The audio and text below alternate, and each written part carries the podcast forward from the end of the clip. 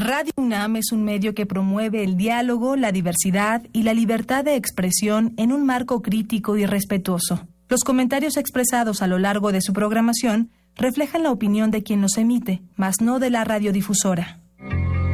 Radio UNAM presenta Primer Movimiento.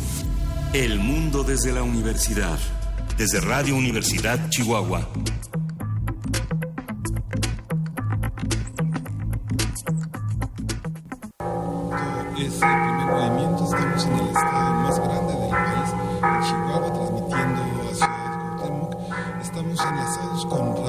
Estamos, son las 6 de la mañana en este, en este momento en la ciudad de Chihuahua. Son las 7 de la mañana en la Ciudad de México y estamos aquí en la cabina de Radio Universidad de Chihuahua. Berenice Camacho, buenos días. Hola, muy buenos días, Miguel Ángel Quemain. Muy buenos días a nuestra audiencia cotidiana que se suma en esta ocasión, bueno, a través del 96.1 de FM en Radio UNAM, por supuesto, y también del 106.9, del 105.7 y el 105.3.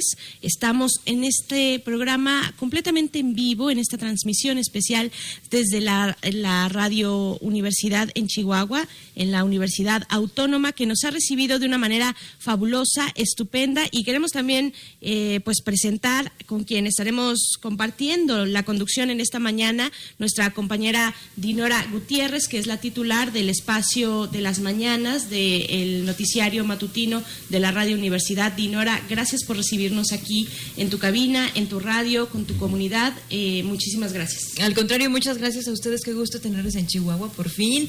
Ya son voces conocidas aquí en Chihuahua, son voces conocidas, por supuesto, a nivel nacional. Nos da muchísimo gusto recibirles en nuestra tierra. Sí, siempre bromeamos en Chihuahua.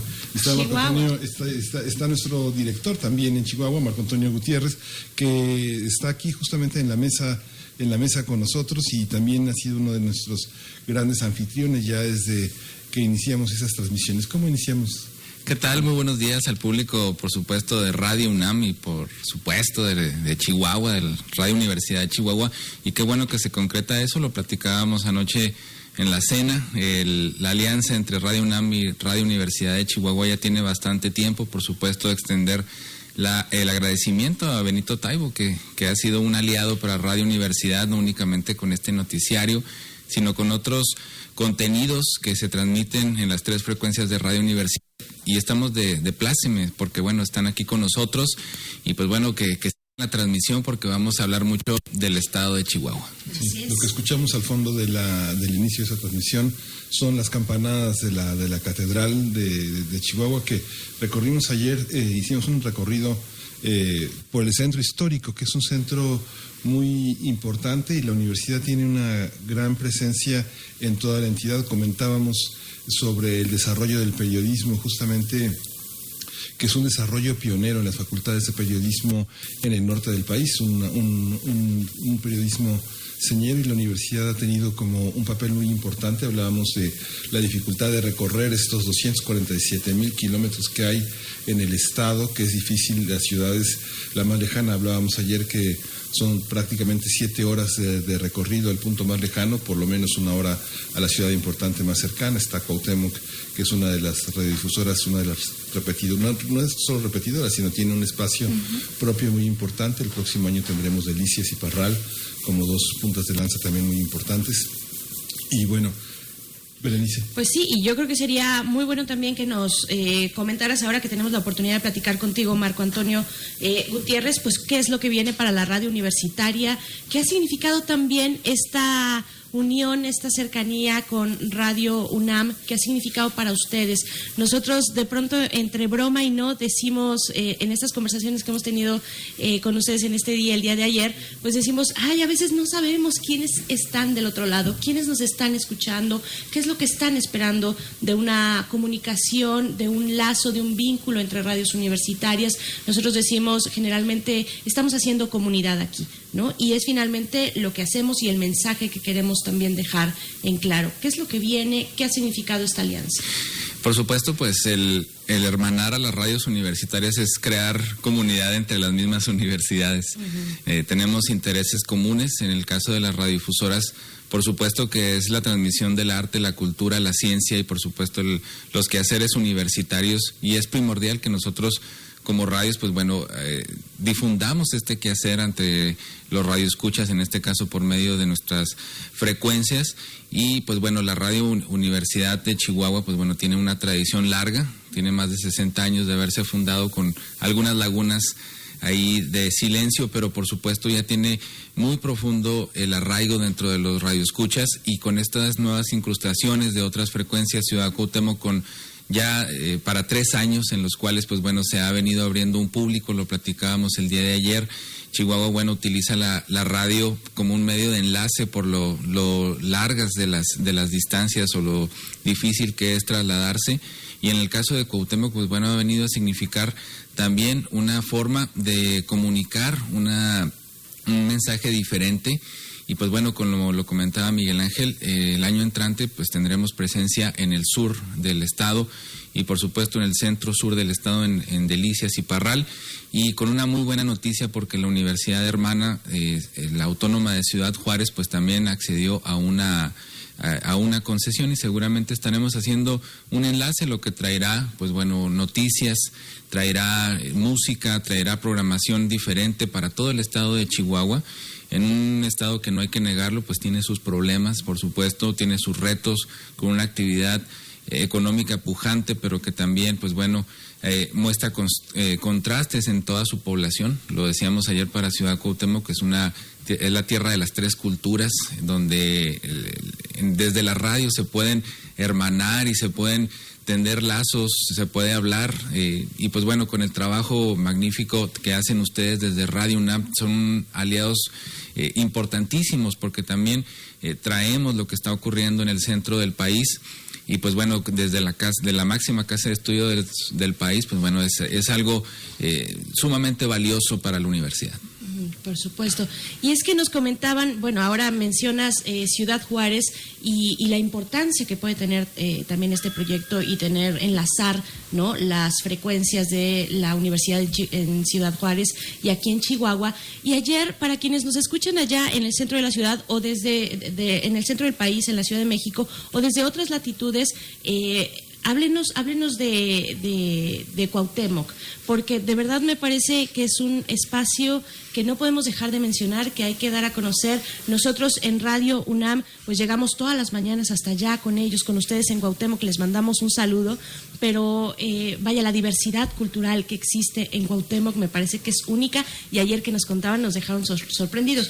También, eh, Dinora, ustedes que han estado reporteando en el Estado con estas largas distancias, ¿qué ha significado para ti? Fíjate que significa sobre todo una aventura, porque en verdad cada una de las regiones del Estado de Chihuahua ofrece pues innumerables experiencias, desde un recorrido por la Sierra de Chihuahua, obviamente conocer a los, los indígenas, a los pueblos originarios, tenemos una diversidad cultural importantísima. En Ciudad Cuauhtémoc, por supuesto, lo que mencionaba Marco acerca de la convivencia entre los grupos menonitas, que son pioneros, que son emprendedores, que tienen una presencia económica muy importante para la región y luego está toda la comunidad indígena también que convive continuamente con los chavochis o los mestizos, los blancos, ¿no? que estamos ahí también. Hay una diversidad cultural importante. Y luego cada región ofrece una, una experiencia también diferente, ¿no? Porque vamos desde el desierto a la zona del norte, toda la parte hacia Ciudad Juárez, hacia Nuevo Casas Grandes, que está también una zona arqueológica importante como Paquimé, y luego hacia el este, que está Ojinaga noreste, que está Ojinaga también, que es una zona fronteriza. Toda esta zona es zona de desierto, pero luego nos vamos hacia el noroeste y un poco más hacia el sur y tenemos la barranca, y la barranca del cobre, que es extraordinaria, ¿no? Toda la belleza de la Sierra Madre Occidental, toda esta plenitud también de la naturaleza que, eh, bueno, es una zona de contrastes, ¿no?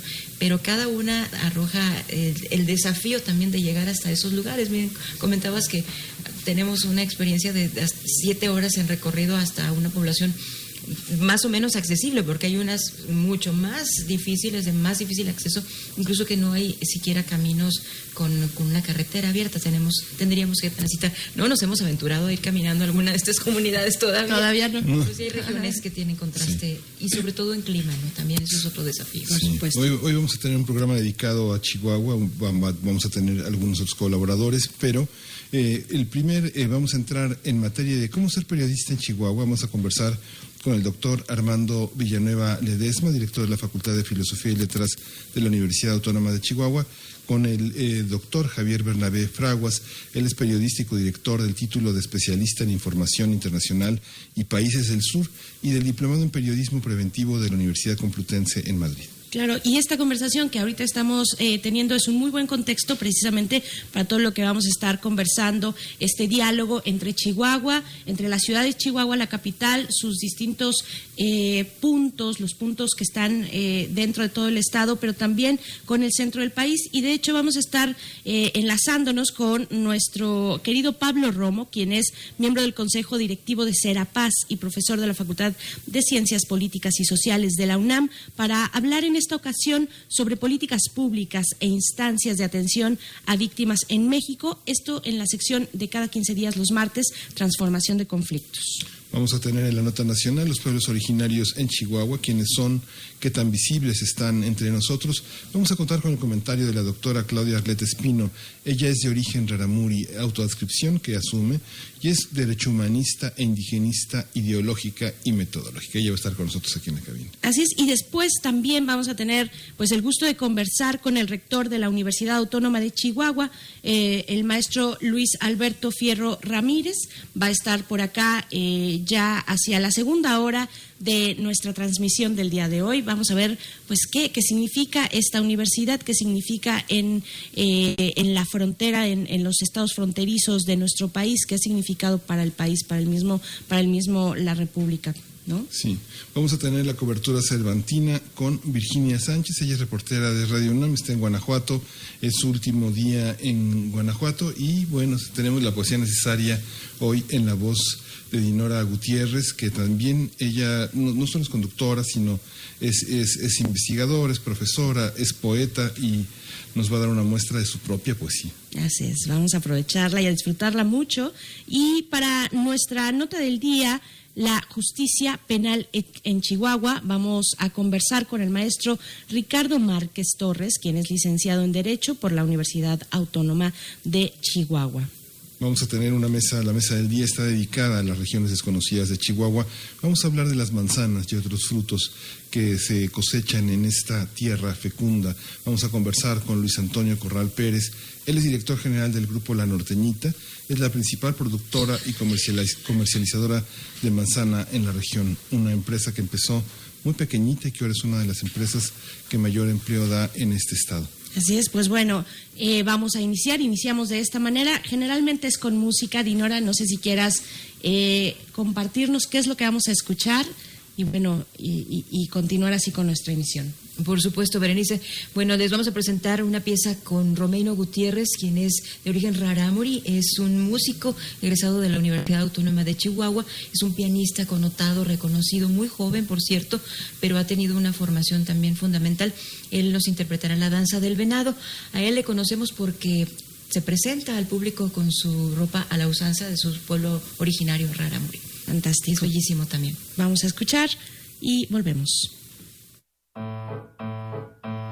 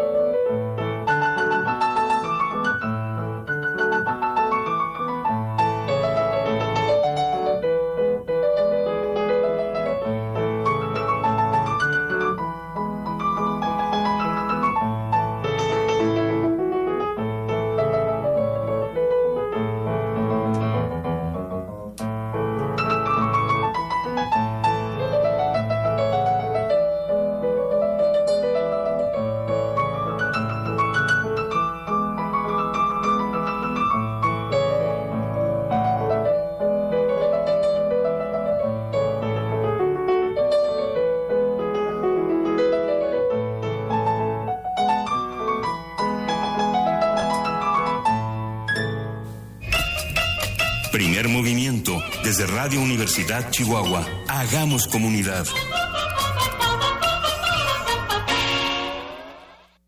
Los periodistas son profesionales comprometidos con investigar, interpretar y comunicar con una postura crítica las problemáticas que se presentan en sus distintos contextos de la vida, la política, la sociedad, la economía, el medio ambiente, entre muchos otros. Existen universidades como la Universidad Autónoma de Chihuahua que asumen la responsabilidad de formar a sus alumnos y alumnas en esta profesión.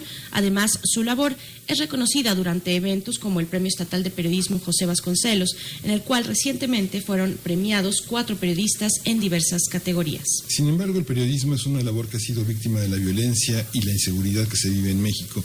Desde el año 2000, 131 periodistas han sido asesinados en México, de los cuales 11 han ocurrido en los primeros seis meses de este año. Por ejemplo, el homicidio de la periodista Miroslava Brech, que ocurrió en, en, marzo, 23 de marzo de 2017, aquí en Chihuahua, es un caso que continúa impune, sin sentencia condenatoria contra ninguno de los responsables.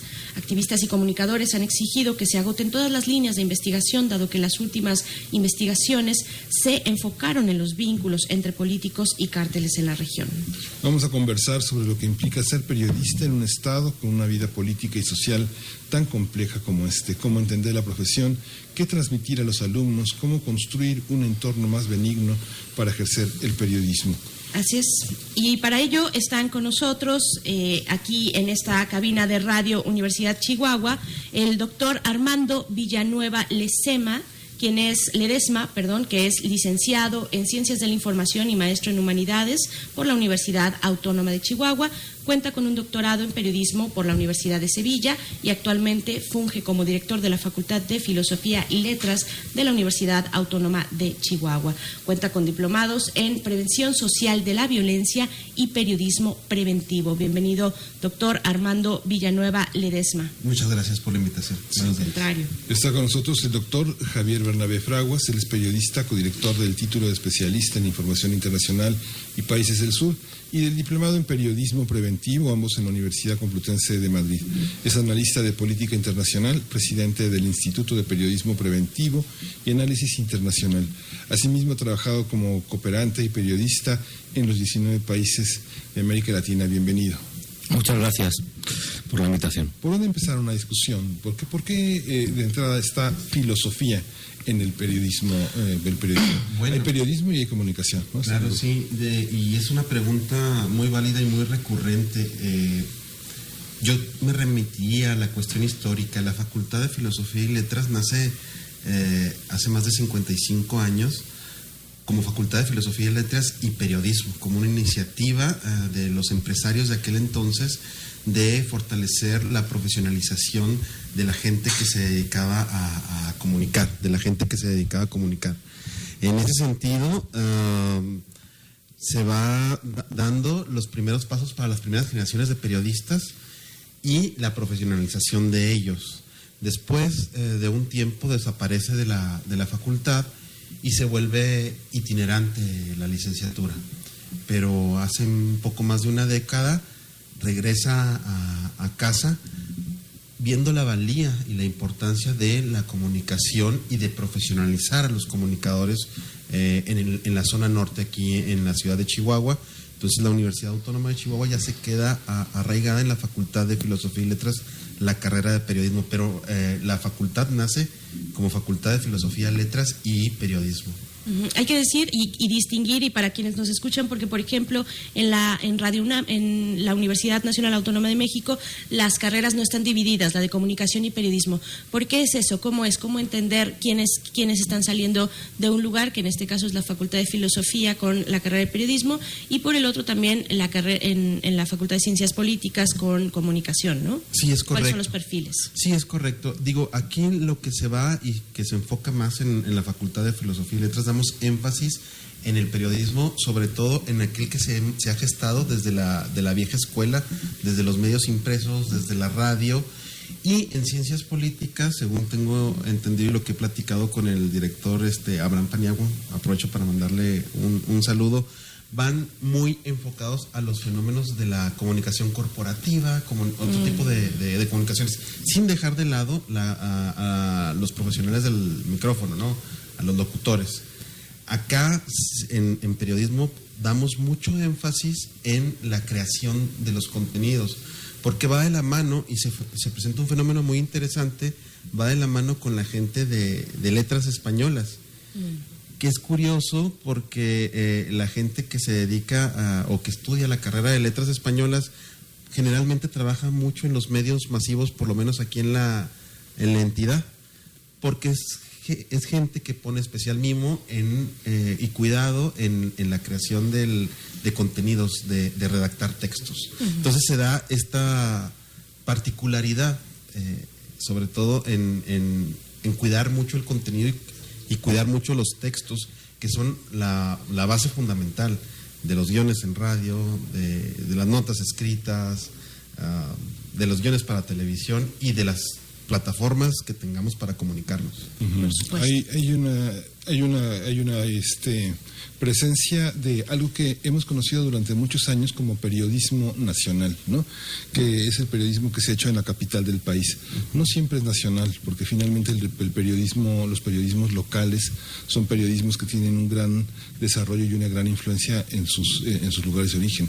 Ha habido otro malentendido, el, la idea de corresponsal como alguien como que está ahí para completar la información. ¿Cómo se ha vivido en Chihuahua? Este, hemos tenido periodistas asesinados por una, por una enorme, por una enorme cobertura que no solo ha llegado a México, sino ha llegado al mundo. ¿no? Uh -huh. se, este, se, han reproducido notas de mucha gente que ha sido asesinada en el país, en el mundo, en muchísimos periódicos, no solo de habla española, sino en Latinoamérica también, en Europa, etcétera. ¿Cómo, cómo se vive esta, esta idea de periódicos nacionales, eh, de periódicos locales y de corresponsales y de periodistas que son el eje central del periodismo nacional, no solo de Chihuahua, no solo de Durango, no solo de un estado? Uh -huh. eh, es, es, complejo e interesante la pregunta. Yo creo que inclusive podemos irnos muy atrás donde nos veían como una cuestión de provincia y una cuestión de corresponsalía, como bien dices, este, como si no fuéramos parte de... Eh, uh -huh. A partir del sexenio del presidente Felipe Calderón, cuando se declara esta guerra contra el narcotráfico y a partir de los reacomodos de los cárteles internos que hay en, en, en, en el país, Chihuahua tuvo una particularidad en la manera de informar que nos agarró a todos completamente desprevenidos. No sabíamos cómo reaccionar ante la cuestión y la ola de violencia sin querer nos convertimos en voceros de los mismos este, grupos eh, de, de, delincuencia organizada. Eh, fue un aprendizaje muy uh, rápido, 2008, 2009, 2010, pero a la vez también muy doloroso porque se perdieron vidas uh, de compañeros, caímos en dinámicas de las cuales no nos dimos cuenta y de ahí la importancia de tomar conciencia de la importancia de, comunicar de una manera profesional y hacerlo de, utilizando a la información como un bien público, sin hacer apologías, pero que en su momento la hicimos. Hicimos una, uh, ¿cómo, ¿cómo, decirlo? Una, una, defensa sin quererlo del narcolenguaje, como lo, lo dice uno de nuestros catedráticos aquí eh, en la universidad, el doctor Javier Contreras, tiene unos libros y unos textos muy interesantes de que sin, sin quererlo nosotros nos volvimos este, eh, eh, de alguna manera en apólogos de, del lenguaje, creando palabras de la narcocultura y llevándolos a los medios, las narcomantas, los grupos delincuenciales nos empezaban a utilizar este, como uh, portavoces. Ellos ponían su narcomanta uh, o su manta, para no decir ese, ese lenguaje, sí. su manta con su mensaje, y a los minutos llegaban y, y, y la, la quitaban las autoridades, pero nosotros ya lo reproducíamos en los medios y eso era lo que ellos querían. Y había una guerra también de información en la que nosotros fuimos este, rehenes hasta que empezamos a, a, a tomar conciencia de ello. Y eso retomando lo que es el, el, el, periodismo nacional, ¿no? Chihuahua en ese entonces, eh, desgraciadamente, se volvió un punto neurálgico en la información venían corresponsales del extranjero vestidos con los protocolos de, de guerra como si estuvieran en cascos azules, ¿los, lo recuerdas, sí. Bernabé?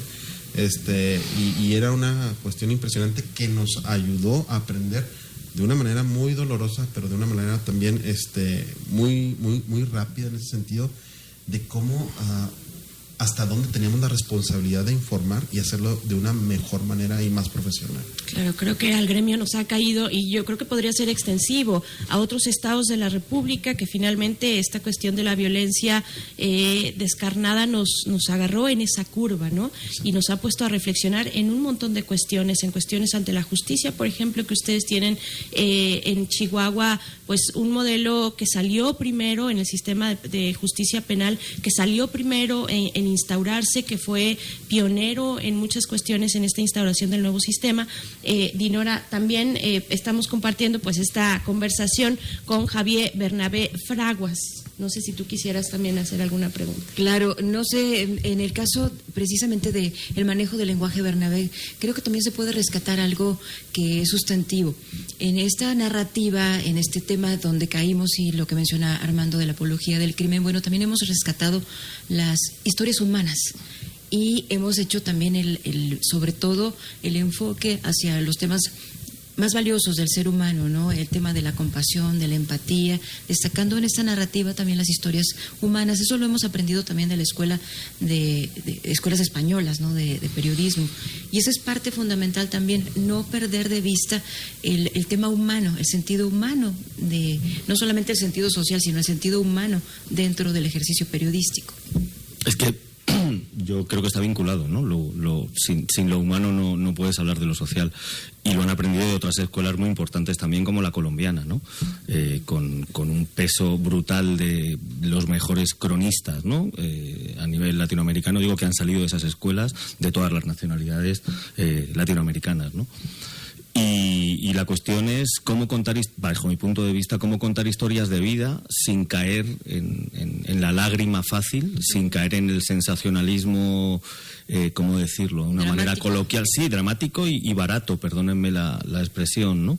Eh, y creo que, bueno, se está haciendo un trabajo por esa parte muy importante para mejorar y, a pesar de eso todavía sigue quedando mucho por hacer, ¿no? Eh, entre otras cosas, por eso, eh, entre otras cosas, por eso, por eso estoy yo aquí. Eh, ahora, justo estamos abriendo una unidad eh, especial en, en, esta universidad a través de un proyecto compartido en el que somos contrapartes tanto Universidad Complutense de Madrid como Universidad Autónoma de Chihuahua y estamos montando la unidad académica de comunicación contra violencia. A partir de ahí se van a trabajar, entre otras cosas, con profesorado, alumnado, el lenguaje, esas historias de vida, pero y cómo contarlas de una manera, ¿cómo decirlo?, instructiva y positiva. No hay que girar la historia, simplemente, bueno, hay cosas muy interesantes en positivo que están pasando también. Y si solo estamos dando ejemplos negativos, yo creo que al final eh, te quedas con una imagen de que de, todo esto no se puede salir, ¿no? Y creo que es falso. Evidentemente se puede salir y los que más esfuerzo están haciendo por salir, eh, por supuesto, son los propios interesados, ¿no? No creo que haya que venir de fuera a enseñar nada a nadie. Se tiene que integrar como un protocolo de, de enseñanza del periodismo, porque finalmente lo que se enseñó como periodismo en muchas de las facultades latinoamericanas es eh, latinoamericanas es el periodismo norteamericano. Hay una hay un tipo de periodismo que después, como como bien dices, ah, eh, nos eh, nutrió Colombia, Argentina, Venezuela, este Centroamérica con sus guerras de hacer un periodismo de un orden literario que provenía más de Latinoamérica y de las grandes lecciones que habían impreso todos nuestros grandes narradores, desde Roa Bastos hasta Cortázar, García Márquez, en una manera de ejercer el periodismo, Álvaro Mutis, muchos escritores que venían de muchísimos orbes, incluso el propio Borges con sus noticias ficticias, ¿no? Había una manera de, de decir las cosas que era distinto y que rompía con la idea de los géneros tradicionales impuestos por el periodismo norteamericano, del que, bueno, han sido ejemplos periódicos como Excelsior y El Universal en el inicio del siglo XX para manejar las noticias de una manera sin contexto, sin vidas, sin, sin, sin voces, ¿no? sino la noticia pura, este, aparentemente objetiva. Estos protocolos de la violencia, de la prevención, son necesarios enseñarles que sean como una especie como de instintivo casi. Yo creo que sí, yo creo que es, obligatorio, pero sobre todo porque, insisto, a partir de esas grandes escuelas de cronistas, latinoamericanas que para mí están eh, no entre las primeras del mundo, sino las primeras del mundo. Lo digo así de simple y así de claro. Periodistas como Kapuczynski ha aprendido de esas escuelas. Claro, es que luego parece que, ¿no? que se han criado en sus países. No, periodísticamente se han criado en muchos sitios y uno de esos sitios ha sido América Latina. Y, y todas esas variantes hay que meterlas en la escuela a la hora de, de enseñar a nuevos periodistas obligatoriamente. De hecho, bueno, mis primeros, mis primeros contactos aquí con, con el director fueron en 2014 y 2015 a partir de venir a, trabajar eh, junto con los compañeros de, de Chihuahua periodismo preventivo, ¿no? Eh, periodismo para la paz, periodismo en profundidad, periodismo diversas líneas que estaban construyendo en contar estas cosas de otra manera, eh, dando herramientas a, a los bueno, dando herramientas a tres espacios, ¿no? Estuvimos trabajando alumnado, a maestros, a periodistas en ejercicio, claro, porque mm, no puedes trabajar tampoco el mensaje de la misma manera. Al maestro le tienes que dar herramientas para que pueda impartir eh, la asignatura de una determinada manera. Al alumno tienes que dar otras cosas y al periodista en ejercicio no le vas a venir con eso, ¿no? Ya se lo sabe, trabajas de una manera mucho más sobre terreno. Y yo creo que, que salieron bien, ¿no? Esas, esas tendencias. O sea, claro que hay que, que empezar a, a girar también la manera de hacer ese periodismo, ¿no? ¿Y en qué y sobre qué ejes está girando precisamente el periodismo que se hace acá en Chihuahua? ¿Qué es lo que estamos viendo? Sabemos, bueno, ya nos das este contexto, lo conocemos, lo sabemos, no es exclusivo de Chihuahua, muchos estados de la República, incluso la Ciudad de México, que en algún momento fue o se entendía como santuario de periodistas y defensores y defensoras de derechos humanos, dejó de serlo, ¿no? Dejó de serlo con el caso de, de Narvarte. Eh, ¿Sobre qué ejes está girando el periodismo en el estado? Ah, sí, Armando Villanueva. sí, el, gracias. Eh, estamos principalmente eh, haciendo una exploración y volviendo a cuestiones fundamentales, pero al mismo tiempo a, a cuestiones que se han dejado de lado por la cuestión ah, mercantil. Un poco más el periodismo lento, como dice Javier, sobre todo derechos humanos, derechos humanos que desconocemos mucho de esta materia, derecho a la información. Como bien, bien dicen, es, Chihuahua se, se convirtió punta de lanza en muchos procesos eh, judiciales como eh, los juicios orales, eh, como de, de alguna manera la, la- la cuestión de la impartición de la justicia, los derechos de la mujer, los grupos minoritarios, el lenguaje inclusivo, todo, todo ese tipo de, de- de elementos, incorporarlos al, al periodismo que en esencia o en, en, en el viejo periodismo nos dirían, no, es que lo que va a vender es el morbo, lo que va a vender es el eh, escándalo, lo que va a vender es eh, otro tipo de, de situaciones. Vamos en ese sentido un poco a contracorriente porque creemos que tenemos que evolucionar para allá. Tenemos que educarnos también, aparte de, de como profesionistas, también dar las herramientas para que la sociedad este, consuma mejor información y de una mejor manera. Porque luego se dan estos fenómenos como las fake news por la cuestión de la viralidad y se deja de lado la veracidad. Hace, eh, hace un par de días lamentamos eh, la, la partida del maestro Javier Darío Restrepo, amigo de la Universidad Autónoma de Chihuahua, en particular de la, de la facultad, y, y nos decía esto, ¿no? Este, nos vamos más por una cuestión de la viralidad y dejamos la- de lado la, la cuestión de la veracidad y nos vamos a una cuestión de la posverdad, lo que, lo que mencionaba el maestro Javier Darío Restrepo. Y sí hay maneras de comunicar una, un- una mejor manera más, más eficaz, pero teniendo en cuenta esto, ¿no? La, la ética, la empatía, los derechos humanos y el derecho a la información, porque la información es un bien público y a veces esto se nos, se nos olvida, ¿no? Sí. Retomar eso, básicamente. Ay, tenemos que ir cerrando la conversación, pero no puedo, no puedo evitar hacer un, un recordatorio. En los años 90 en Chihuahua se recuperaron muchas de las experiencias de, de periodistas que no habían cu- cursado por la universidad.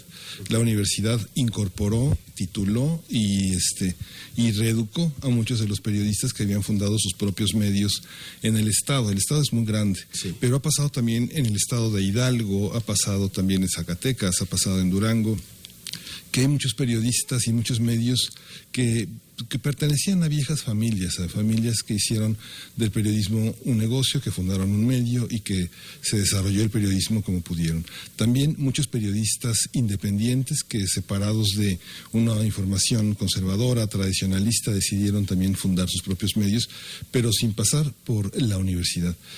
¿qué carácter de indispensable tiene la universidad? Para el ejercicio del periodismo. Hoy mucha gente en las redes discute que si tiene una cámara, que si tiene un blog, que si tiene una cuenta, se asume como periodista. ¿no? Hay una parte que esto quedaría, que decía Darío Restrepo sobre esta, este el origen de las fake news, tiene también en una falsificación de la idea de periodismo, sin una, este, sin entrar en ese terreno de la autonomía del ejercicio periodístico y del campo periodístico, como lo diría Bourdieu, por ejemplo, pensando en que es un campo, un territorio donde hay una invulnerabilidad y una garantía de libertad. ¿Cómo, ¿Cómo hacer con estos periodistas que se han formado fuera de la universidad y qué le ofrece la universidad a estos territorios de experiencia periodística que están anclados en lo social. Lo indígena es una, es una experiencia también que propiamente también tiene que ver con ese ejercicio. Yo creo que hoy más que nunca la, la responsabilidad de comunicación es más. Por, por, por, lo que mencionabas, la facilidad con la que podemos comunicar con un celular, eh, con un Facebook Live, ya cualquiera puede sentirse que es periodista. Por lo mismo, la capacidad y la necesidad y la obligación del profesional es profundizar más en esos temas, profundizar en temas de, de ética y de deontología periodística de una manera uh, con rigor, en ese sentido porque ahora cualquiera se puede asumir con, la capacidad de decir yo puedo ser periodista porque puedo transmitir algo, pero la, ah, la responsabilidad de comunicar es mucha. Históricamente la universidad, y por lo menos la, Universidad Autónoma de Chihuahua, ha tenido eh, una gran responsabilidad en ese sentido, ya que eh, en el, la administración del doctor Piña Marshall, si no me equivoco, se dio esta, este, este fenómeno que tú, que tú dices, el gremio periodístico se había formado de una manera empírica, pero eh, le, faltaban herramientas para desarrollarlo académicamente. Y ahí es donde entró la universidad para profesionalizar a los que ya estaban en el ejercicio. Y como decía Javier, se, se, se empiezan a dar dinámicas diferentes, se tiene que profesionalizar a los que ya están en el ejercicio, se tiene que actualizar a los maestros y se tiene que dar un nuevo tipo de periodismo a los alumnos. Pero esto es para todos, siempre está evolucionando y siempre tenemos que estar en constante eh, cambio y en constante eh, capacitación. No sé si tú quieras mencionar algo al respecto de, la pregunta. Sí, bueno, yo es que eh, hablar de, este tipo de, de, este tipo de, acciones, ¿no? Prefiero llamarlas acciones como periodismo, pues no lo sé, ¿no? Pero de aquí a que nosotros con un cursito por internet de 15 días seamos todos médicos y doctores en medicina, ¿cuánto nos falta, no? Un paso. ¿Qué dirían los doctores en medicina al respecto? Bueno, imagínense, ¿no? O abogados, vamos todos a defender como nos dé la real gana en un juicio a quien nos parezca bien, ¿no? Yo creo que, eh, además, esto eh, es muy complejo y muy sencillo a la vez, bajo mi punto de vista. Periodismo informativo y, esto es de primero de carrera, digo, no estoy diciendo nada nuevo, pero se nos olvida a veces, ¿no? Eh, contraste de lo que estás contando, contexto de lo que estás contando y rigor en tu trabajo. ¿Usted con un celular puede darme contraste, contexto y rigor si nadie le ha enseñado lo que es? Yo lo dudo. De hecho, no lo dudo. O sea, evidentemente creo que no ni loco. Eh, periodismo ciudadano es una cosa un poquito más compleja y habría que meterse en profundidad, pero claro, que con un celular uno se crea que es periodista, bueno, no lo sé, sería un captador de cosas que pasan, pero de ahí a saberlas contar bien, a saberlas contar, insisto, con rigor, a dominar la materia, a, bueno, va un mundo, ¿no? Y evidentemente yo creo que, que el periodismo está para eso, ¿no? No sé, eh, fíjense de dónde lo digo, ¿no? De una universidad y yo vengo de otra universidad. no sé si las escuelas de periodismo tradicionales, ¿no? Serían también una buena opción, no lo sé. Lo que, lo que sí sé es que es información, eh, esto no puede funcionar, ¿no? Tenemos un reguero de miles, de cientos de miles de personas por el mundo, insisto, ¿no? Mandando eh, pequeñas imágenes a informativos de televisión y creyendo, no, eso es otra cosa, no, eso no es periodismo, claro pues a muchas cosas nos estamos enfrentando como gremio. Estaremos muy atentos, muy atentas desde cualquier latitud, en este caso con nosotros desde el centro del país, observando, siempre observando eh, lo que ocurre aquí en Chihuahua, en el caso del periodismo. Y pues les agradecemos mucho, doctor Armando Villanueva, Muchas gracias por haber estado acá, eh, director de la Facultad de Filosofía y Letras de esta universidad. Gracias. Y también, eh, doctor Bernabé Fraguas, que pues está aquí con, con, este, con este proyecto, que esperamos verlo, verlo crecer, verle florecer, ver cuáles son sus resultados, este periodismo preventivo para la Universidad eh, Autónoma de Chihuahua desde la Universidad Complutense de Madrid. Gracias. Muchas gracias a vosotros. Bien, pues vamos a ir con música. Vamos a ir con música, si les parece, vamos a escuchar esa pieza de los Nonuaba. ¿Con qué creen? Estamos en Chihuahua, así que vamos a escuchar el corrido de Chihuahua. Es una pieza de los Nonuaba. Se habla en el capítulo Nonuaba entre músicos tebeas de Humberto Quesada Prado, del libro Patrimonio Cultural Musical de Chihuahua. Es coordinado por la Facultad de Artes de la Universidad Autónoma de Chihuahua.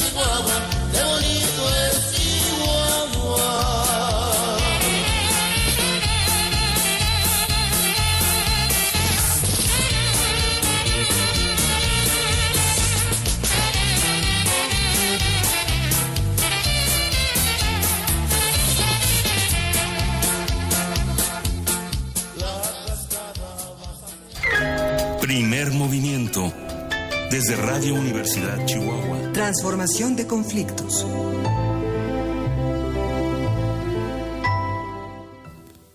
Y como cada 15 días los martes está en la línea de Primer Movimiento y Radio Universidad de Chihuahua ahora, Pablo Romo, quien es miembro del Consejo Directivo de Serapaz y profesor de la Facultad de Ciencias Políticas de la UNAM. ¿Cómo estás, querido Pablo? Qué gusto saludarte. ¿Estás, ¿Estás por ahí? Creo que no estamos eh, enlazándonos. Pablo, ¿ya te escuchamos? Bueno, bueno. hola, hola, Pablo. Ya, te escuchamos, Pablo. Hola, bienvenido. Pues estamos dándote la bienvenida a esta sección que tanto nos gusta, que gusta también por acá, fíjate, en la Universidad Autónoma de Chihuahua, Transformación de Conflictos. ¿Cómo estás? Bien, escuchando, escuchando eh, interesantísimo el programa de en esta ocasión con en Chihuahua, sobre todo por la cuestión de la atención a periodistas, a defensores del derecho a la libre opinión, la libertad de opinión, y este pues genera este una gran expectativa ese esa currícula que tiene la universidad. El día de hoy me gustaría, justamente en este mismo sentido, me parece que es importante agregar y acompañar el, eh, la reflexión o el sentipensar eh, eh, con em, el derecho victimal. Me parece que hoy más que nunca estamos con una agenda de espacios y, eh, de política pública en donde se están em, definiendo el derrotero, los nuevos caminos que van a tomar algunas instancias importantes como la comisión de búsqueda, como la, la misma CEAR, que no tiene ahora una, un comisionado ejecutivo o alguien que esté dirigiendo la CEAR a nivel federal, y la discusión que existe en torno a la multiplicación de mecanismos de protección y de defensa de periodistas y de defensores. Así como también está la discusión sobre el tema del futuro de la Comisión Nacional de Derechos Humanos. En el fondo estamos viendo que todas estas instancias de política pública que se han cuajado en diversas instituciones, a veces demasiado caras para este, lo que hacen, eh, estamos nosotros eh, viendo que eh, surgen justamente como eh, consecuencia de la incompetencia de las fiscalías y particularmente de lo que antes era la PGR. Cuando nosotros escuchamos que salen este, las personas de la cárcel porque fueron torturados, me parece que este es el estándar internacional que deben de, de, aplicarse. Sin embargo, ¿por qué este, no se persigue a quienes han torturado para obtener información. Me parece que es importante esta reflexión el día de hoy. Voy a dar algunos elementos que pueden ser importantes para que nuestro auditorio tenga em, el concepto de lo que significaría la, mm, eh, pues el derecho victimal en general y particularmente el, em, eh, los temas eh, fundamentales que trataría el, este mismo tema, que nos llevan a, eh, a la paz. Cuando estamos hablando nosotros de las víctimas, normalmente estamos hablando eh, de subproductos de los grandes conflictos y de las grandes agendas. Eh, en Colombia, el, el acuerdo número 5, que habla justamente de las víctimas, finalmente las incorpora después de que hacen una batalla, una gran lucha, para que sean incluidas dentro del acuerdo de paz porque el acuerdo de paz estaba eh, obviando a las víctimas y solamente viéndose eh, como referentes el gobierno de Colombia y este el movimiento armado de las FARC. Aquí tenemos entonces que se hace este número 5, que es, em, digamos, el acuerdo sobre las víctimas. Y me parece que es importante para nuestro auditorio conocer un poquito cuál es el contenido de esto. Sí. Lo, lo enuncio brevemente. Mira, Para empezar es el reconocimiento de las víctimas. Usualmente cuando no ni se les ve ni se les escucha, los estados son autoritarios. Entonces, el reconocimiento de que existen las víctimas es el primer paso. El reconocimiento de la responsabilidad por parte de las autoridades y el Estado de atender a las víctimas. Tercero, la satisfacción de los derechos de las víctimas, eh, que no son negociables. Esto es importante como, como aspecto. Eh, cuarto, la participación de las víctimas en las discusiones y en la toma de decisiones a propósito de sus del ejercicio de sus derechos y de, el, eh, eh, eh, la satisfacción de sus demandas. Quinto, me parece también muy importante y, muchas veces lo hemos platicado, es el esclarecimiento de la verdad, esclarecer lo que ha sucedido. Es importante conocer qué ha sucedido en ese sentido, em, eh, muchas veces se dice, bueno, este, demos vuelta a la página, borrón y cuenta nueva. Eh, sin embargo, es fundamental el esclarecimiento de la verdad como quinto punto. Sexto punto es la reparación de las víctimas. En algunas ocasiones hemos visto que algunas comisiones de víctimas, por donde empiezan es por el intento de reparación de la víctima. No se sabe de qué se va a reparar no se sabe cuál es el monto y no se sabe quiénes son los perpetradores ya están dando dinero. Eh, creo que este sería el último de los pasos que podrían este, generarse dentro de este proceso del derecho victimal. La víctima tiene eh, ciertamente el derecho a ser resarcido en sus daños y muchas veces los daños no son solamente de carácter económico. Por eso es importante el perdón público el perdón público, el perdón público que eh, últimamente se, está dando y creo que es importante como un ejercicio desde las autoridades, no solamente de la autoridad federal, que, que, que se dé. Garantía y protección eh, y seguridad. Creo que este es eh, un aspecto también importante que hay que tomar en cuenta que muchas veces las propias víctimas necesitan de protección. Lo hemos visto en casos de muchas mamás o familiares de desaparecidos que están este, muy este, débiles por su eh, preocupación en la salud y algunas, en algunas ocasiones mueren. Es importante cómo protegerles y darles seguridad. Garantías de no repetición, principios de reconciliación y enfoque de derechos. Creo que tenemos poco tiempo, entiendo, pero este, me parece que estos últimos tres, dentro de los diez que he dicho, eh, pueden ayudarnos a ver la complejidad de lo que significa el derecho victimal y la atención a las víctimas en su, en su conjunto. Claro, lineamientos, eh, guías, principios que nos pueden arrojar bastante luz, creo, eh, Pablo Romo, para las situaciones pues complejas de violencia que, vivimos las sociedades latinoamericanas, ¿no? Me parece también muy interesante que pongas en el centro pues el significado, un poco eh, empezar a desmenuzar qué significa el término de víctima, que es finalmente un término bastante nuevo cuando queremos hablar de justicia, por ejemplo, ¿no? De una justicia institucional, el término de víctima viene, viene ya recientemente, ¿no? No, no se tenía considerado ajá, de, de tiempo atrás, sino es reciente. Exactamente, y me parece que es importante tenerlo en consideración como eje fundamental en la toma de decisiones frente al como un actor más dentro del proceso de justicia. Y hay que tener mucho cuidado porque en algunas ocasiones, algunas instancias hacen usted es víctima directa o indirecta.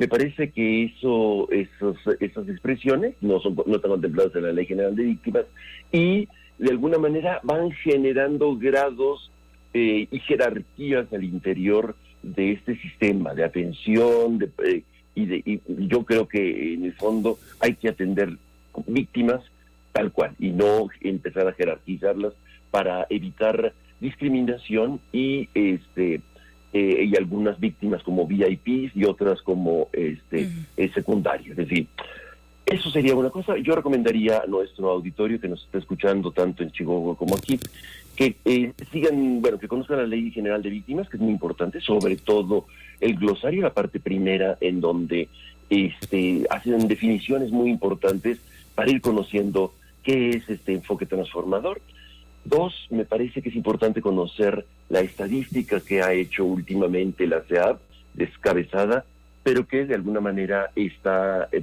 publicando una muy interesante encuesta sobre eh, la atención integral al proceso de las víctimas. Creo que esto vale mucho la pena, sobre todo en el contexto de la elección de la futura, porque va a ser una mujer de la comisión, de una comisionada para la comisión ejecutiva de atención a víctimas. Y por último, me parece que es importante en esta semana que estemos muy atentos porque va, va a ser un, eh, elemento importante dentro de lo que significa la gobernanza en el país y dentro de lo que significa la credibilidad en el futuro de la institución de la Comisión Nacional de Derechos Humanos en su elección y las comparecencias de los 57 candidatos que están compitiendo por eh, la presidencia. Claro, bien. Pues Pablo Romo, te agradecemos mucho esta conversación con nosotros esta mañana. Te mandamos saludos. Está por aquí, este, a mi lado está Dinora Gutiérrez, que te manda saludos, Miguel Ángel Quemain, todo el equipo ah, de producción. Entonces nos escuchamos dentro de 15 días contigo. Muy bien, saludos allá a Chihuahua, saludos Dinora, saludos, Pablo. Miguel Ángel que estén bien. Pablo Romo, eh, miembro del Consejo Directivo de Serapaz. Y pues bueno, seguimos aquí, Dinora, seguimos eh, también acá, Miguel Ángel, pues bueno, nos dicen por ahí en nuestras redes sociales, eh, les mandamos un saludo, un abrazo a todos los que desde temprano están haciendo comunidad con esta radio universitaria, con este enlace desde Chihuahua. Eh, nos dicen, ay, es que se escucha un poco raro, se escucha un poco mal, están un poco lejos, ¿dónde están? ¿Están acaso metidos en una cubeta? No, lo que pasa es que somos, vamos a tener como muchos invitados y eh, prácticamente nos sacaron a la sala, a la sala de, que está fuera de las cabinas, literalmente estamos en la sala, para tener una mesa mucho más amplia mucho más espacio donde poder platicar, eh, Miguel Ángel. Sí, estamos eh, en, las instalaciones de la universidad, una área de la, de la ciudad eh, en el que hay toda una disposición del ambiente universitario, un espacio urbano muy importante y bueno, prácticamente le estamos dando cierre a la primera hora de primer movimiento, pero continuamos en Chihuahua, continuamos con una segunda hora muy importante. Chihuahua es un estado que no solo es el más grande del país, no tiene tantos municipios como Oaxaca, pero en estos 67 municipios que integran el estado hay una región indígena y, rural muy importante. Anoche comentábamos sobre lo que significaba lo rural y lo urbano y recordábamos a uno de los hombres más grandes de Chihuahua, que es Jesús Gardea, uno de los escritores más importantes, y él señalaba que ya no existía lo urbano, que no, que, no existía lo rural, sino todo era urbano. Pero lo vamos a ver en la siguiente hora de primer movimiento con, eh, con Claudia Arleta Espino, que nos va a hablar sobre los pueblos originarios en Chihuahua, quiénes son, qué, qué tanta visibilidad tiene, cómo reconocerlos, qué tanto sabemos de este gran estado matrix en, en, nuestro país. Así es, y los vamos invitando de una vez a que se sumen a la transmisión que tenemos en Facebook Live en la página de la Radio Universidad. Eh, ¿Cuál es la dirección, Dinora? Es www.ru.wash.mx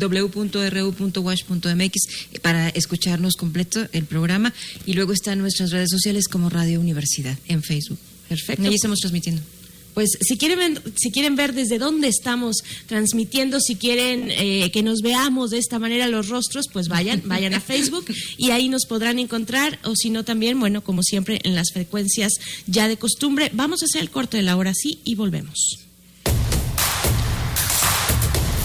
Encuentra la música de primer movimiento día a día en el Spotify de Radio UNAM y agréganos a tus favoritos. X H RU 105.3 de FM. Radio Universidad. Transmitido desde el campus universitario 1. Las 24 horas, los 365 días del año. ¿Sabes qué es el plan Dime? Es un programa donde niños de escasos recursos reciben limpiezas dentales, actividades formativas, talleres de sistema braille, conciertos didácticos de música clásica, recorridos por museos y mucho más. Tú puedes apadrinar a un niño o apoyarnos en la cuenta de Banorte número 4915 6630 1290 7490. Forma parte del plan Dime. No veo cestos. Bueno, tiro la botella aquí.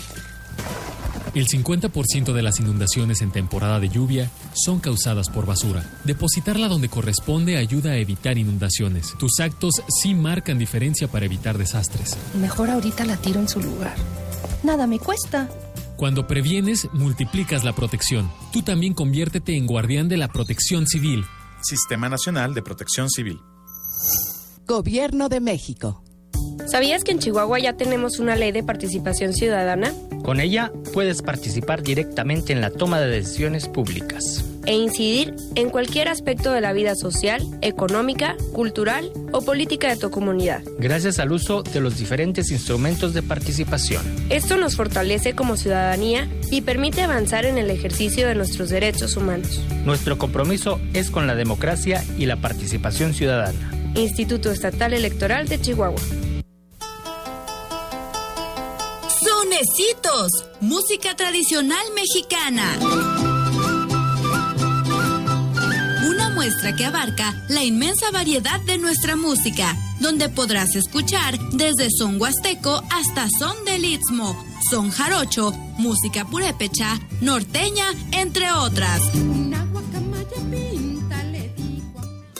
Pasando por autores e intérpretes ya consagrados, así como exponentes contemporáneos, lunes a viernes de 5 a 6 a.m. y su repetición de 10 a 11 p.m.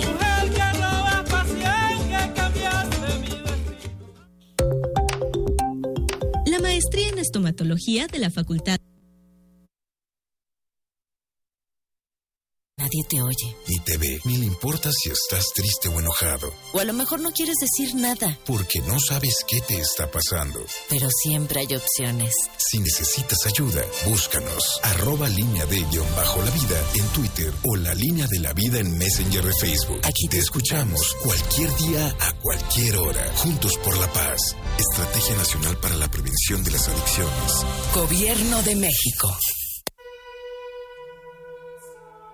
Describir el miedo, huir de la incertidumbre, admirar el misterio o aceptar la naturalidad.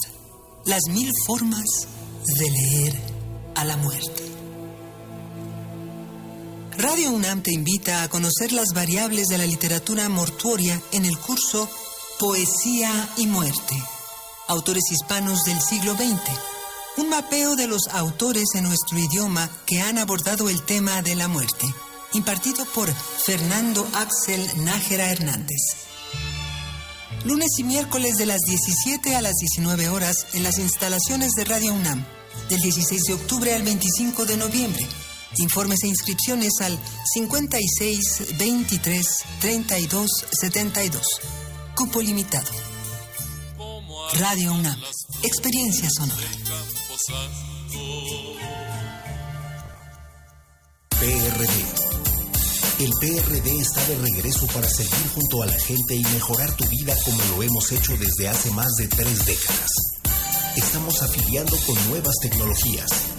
A lo largo y ancho del país iniciamos una campaña de afiliación para que sigamos construyendo un México más grande y más seguro para ti y para los tuyos.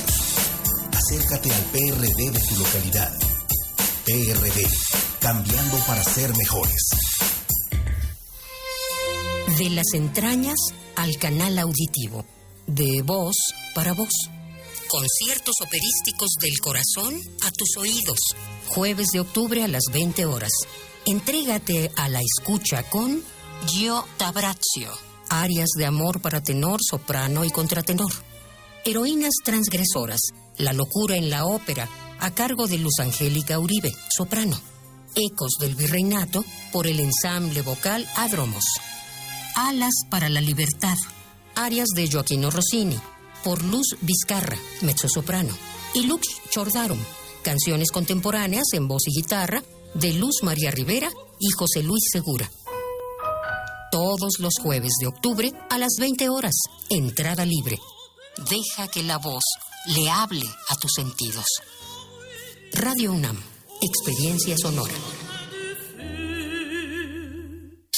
A veces sientes que no hay salida. Que nadie te oye. Ni te ve, ni le importa si estás triste o enojado. O a lo mejor no quieres decir nada. Porque no sabes qué te está pasando. Pero siempre hay opciones. Si necesitas ayuda, búscanos. Arroba línea de guion bajo la vida en Twitter o la línea de la vida en Messenger de Facebook. Aquí te escuchamos cualquier día a cualquier hora. Juntos por la paz. Estrategia Nacional para la Prevención de las Adicciones. Gobierno de México.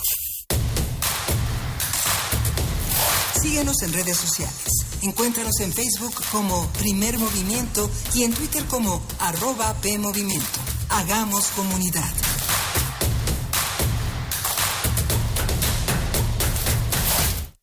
Hola, muy buenos días. Estamos de vuelta en primer movimiento en esta transmisión especial desde la Radio Universidad aquí en Chihuahua, en la Universidad Autónoma de Chihuahua. Son las 7 de la mañana con 7 minutos de acá de Chihuahua, las 8 con 7 allá en Ciudad de México. Y pues continuamos aquí. Eh, Miguel Ángel Quemain, ¿cómo estás? Buenos días. buenos días. Pues muy contentos. Chihuahua es un estado verdaderamente maravilloso, muy difícil de de sintetizar, es un estado que hay que recordar. Se necesita una, una, vida en Chihuahua para conocer un poco de Chihuahua, ¿no? Mm, sí. Es un poco, están con nosotros Dinora Gutiérrez, ella conduce este espacio que justamente de las 7 de la mañana a las, eh, a las 8 y media, que está, es un espacio noticioso, ahora generosamente la radio nos ha, eh, seguimos, seguimos enlazados, es la, es la hora que le toca a ella conducir para, para el estado de, Chihuahua a través de Radio Universidad. Está también Marco Antonio Gutiérrez con nosotros, él es el director de este, de este espacio universitario en el que estamos colaborando estrechamente y justamente ayer comentábamos la, la complejidad, ¿no? Eh, la complejidad de, de, lanzarse a, hacia el Estado. Nos topábamos ayer en una visita, en una caminata que hicimos con la, con la, con la vocera de la Secretaría de Cultura y decía, bueno, ya que pasaba por aquí, les ofrezco, va a empezar la feria del libro. La radio universitaria ha tenido un papel muy importante en la difusión de la cultura. ¿Qué, entendemos por esta difusión cultural, eh, Marco Antonio Gutiérrez? Eh, es una tradición ya de largo alcance para Radio Universidad, también conocida como RU. El, RU. Eh, exactamente es la, es la radio cultural del Estado, a pesar de que, pues bueno, solamente, eh, digamos, se, cubre la ciudad de Chihuahua y algunas ciudades cercanas. pero sí tiene ya un arraigo muy importante dentro de otras localidades, lo mencionábamos ahora con nuestros amigos de Cautemo que también nos escuchan, pues bueno, se han hecho las coberturas para los festivales, festivales como el Festival de la Manzana que se desarrolla en Ciudad Guerrero, una población maravillosa cerca de Ciudad Cuauhtémoc. Eh, igualmente, pues bueno, hay coberturas en la Sierra Tarumara con nuestra estación hermana, la XETAR, que hacen festividades próximas. Eh, eh, asimismo, pues bueno, hacemos cobertura de lo que pasa en la frontera hemos dado seguimiento puntual y aquí Dinora lo va a comentar de mejor manera de los comicios electorales desde otra perspectiva. El año pasado, pues bueno, con todos los comicios estuvimos recorriendo varios estados al sur del estado. Pues bueno, las jornadas villistas que para nuestros amigos de la Ciudad de México son esta, estas celebraciones en torno a este caudillo tan conocido en todo el país que fue Francisco Villa y que se hace una fiesta, una, una fiesta literal de las letras, de la convivencia. Y es así que Radio Universidad, pues bueno, tiene esa función social de acercar eh, la cultura eh, por medio de los eh, noticiarios, pero también por medio de su programación comentarles a nuestros amigos de Radio UNAM que, bueno, pues eh, ofrecemos una barra programática donde cada una de las facultades, de las 15 unidades académicas, pues bueno, tiene su programa específico donde, pues bueno, se habla de todos los campos del conocimiento, pero también eh, particulares que quieran hablar de las letras, que quieran discutir pues bueno, aquí hay un, aquí hay un espacio, por supuesto, las culturas indígenas y pues eh, eso es una radio universitaria y por supuesto el, lado de la música, ¿no? En Radio Universidad vas a encontrar una programación musical eh, con base en el jazz, con base en la música clásica, pero también, pues bueno, escuchando música indie, música electrónica. También hemos trabajado de la mano con otras radiodifusoras, por ejemplo, Radio Ibero, pues bueno, nos ha, nos ha facilitado otro tipo de, eh, de contenidos. Ellos, como lo saben, en la Ciudad de México, pues bueno, eh, manejan mucho el, este, esta música de los jóvenes, la música nueva. Y pues bueno, así es como se conforma. Y pues Dinora les puede decir un poquito más de cómo se ha trabajado de la mano para informar a, todos en las mañanas, ¿no? Que es una labor fuerte pero muy bonita. Claro, y creo, y aprovecho esto que comentas para resaltar el tema de la pluralidad. Nos interesa mucho rescatar este tema y el valor de la pluralidad, el valor de las diferentes voces que se pueden ser, que pueden ser escuchadas a través de la radio pública. La radio universitaria es precisamente esta plataforma que proporciona la oportunidad para que todas las voces sean escuchadas. Así podemos recorrer entonces estos 67 municipios a los que te referías, Miguel Ángel, que son tan diversos y tan ricos cada uno en cuestión de cultura, desde luego, en historia, en también la producción que realizan cada uno en, temas, no solamente en temas de tradiciones culturales, sino también en temas económicos, sociales, incluso políticos, ¿no? también somos eh, pioneros, dicen que Chihuahua es un laboratorio político, bueno, creo que sí hay algunas, algunas evidencias sobre eso. Y la, la mayor oportunidad que tenemos es la cercanía con la ciudadanía nuestro el programa al que te referías, el que nos toca conducir en la mañana, se llama mm, Campus RU por Radio Universidad, pero se llama Voz Plural, es, su, su, subtítulo, ¿no? Voz Plural, una voz plural, eso es lo que más nos interesa, porque creemos que la riqueza está en la diversidad. Y ese es otro de los temas también que, se, que más se busca mm, fortalecer aquí en Radio Universidad. Por supuesto, queremos invitarles a quienes nos están escuchando, bueno, también nos escuchan desde la radio Nicolaita desde la radio Nicolaita allá en Morelia. Eh, radio NAM, bueno, esto es un collage muy interesante porque, bueno, podemos mandar saludos a Ibero 90.9, eh, queridísimos, queridas, que, que, hay mucha cercanía con nosotros, de hecho, en Radio UNAM. De hecho, hay productores de Ibero 99 trabajando por las noches en la barra nocturna en Radio UNAM, eh, en el programa para jóvenes. En fin, hay mucha cercanía y también ahora nos enlazamos a partir de esta hora con la radio Nicolaita en el 100 104.3. Les mandamos un saludo, un abrazo. ¿Cómo, cómo despiertan allá en, en, en Morelia este día, este martes, este martes 15 de octubre? En nuestras redes sociales también, arroba P Movimiento en Twitter, Primer Movimiento UNAM en Facebook. Se pueden acercar a las redes, por supuesto, de RU, de la Radio Universidad aquí en Chihuahua. Estamos transmitiendo en vivo también en el Facebook Live, así es que acérquense, veamos, veámonos los rostros, veamos de qué se trata este espacio que hoy eh, pues nos da la bienvenida y que agradecemos mucho. Dinora, pues vamos a ir con algo de música, ¿sí? Si te parece, eh, en unos momentos más, Miguel Ángel. Sí, no, vamos con música, vamos con música. Bien, pues entonces vamos a escuchar qué les parece el vals, vals, Julia de Francisco Moure Holguín, nacido en Chihuahua. Es una de las composiciones de la primera mitad del siglo XX con mayor trascendencia en México y en el extranjero. Y hay que recordar siempre en las quinceañeras, en las bodas, siempre se tocan los valses. Y este es uno de los más tradicionales. Vals Julia. Qué bonito. Vamos.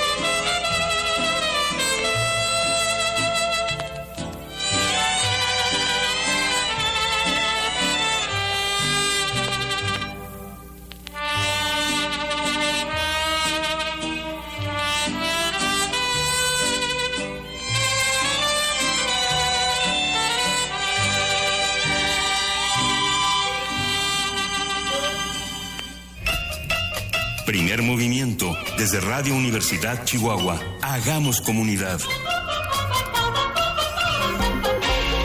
Nota Nacional. La Sierra Tarahumara en el estado de Chihuahua concentra el 85% de la población indígena de la entidad. Se trata de 23 municipios serranos, entre los que destacan por su población originaria Huachochi, Balleza, Bocoina, Batopilas, Guadalupe y Calvo, Urique, Uruachi, Guasapares, Carichi y Morelos. Los pueblos originarios en Chihuahua son cuatro.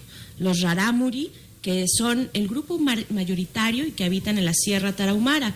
Los tepehuanos, que se, que se denominan a sí mismos como Odami y ocupan territorios al sur del estado, así como regiones de los estados de Nayarit, Jalisco y Durango. Y también los Macuragüe eh, o Guarojío, que habitan en el sureste de la serranía colindante con el estado de Sonora, y los Oba Opima, que habitan en las montañas de la Sierra Madre Occidental en el suroeste chihuahuense. Vamos a hacer un análisis de la situación de los pueblos originarios en el territorio, cómo se les entiende, qué implican para las políticas públicas y la vida social y qué ha cambiado con respecto a su situación originaria. Está con nosotros la doctora Claudia Arleta Espino, de origen rarámuri, autodescripción que ella asume. Ella es derecho humanista, indigenista, ideológica y metodológica.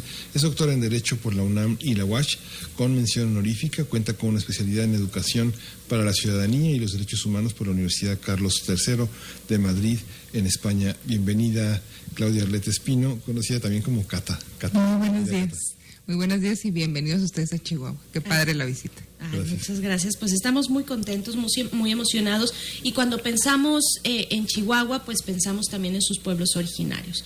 ¿Quiénes son? Dimos una muy breve des descripción, seguro, eh, seguramente mal pronunciada, pero ¿quiénes son? ¿Quiénes son esos pueblos que habitan este el, el estado más extenso de nuestra república? ¿no? Bueno, cuantitativamente, eh, como bien lo decían ustedes, nosotros tenemos cuatro grupos indígenas, cuatro pueblos indígenas eh, distribuidos en comunidades, eh, especialmente en una zona de la sierra, aunque hay que decirlo que hay una migración importante hacia las ciudades, Chihuahua y sobre todo Ciudad Juárez, en donde además tenemos eh, pueblos indígenas migrantes de otros estados de, la República.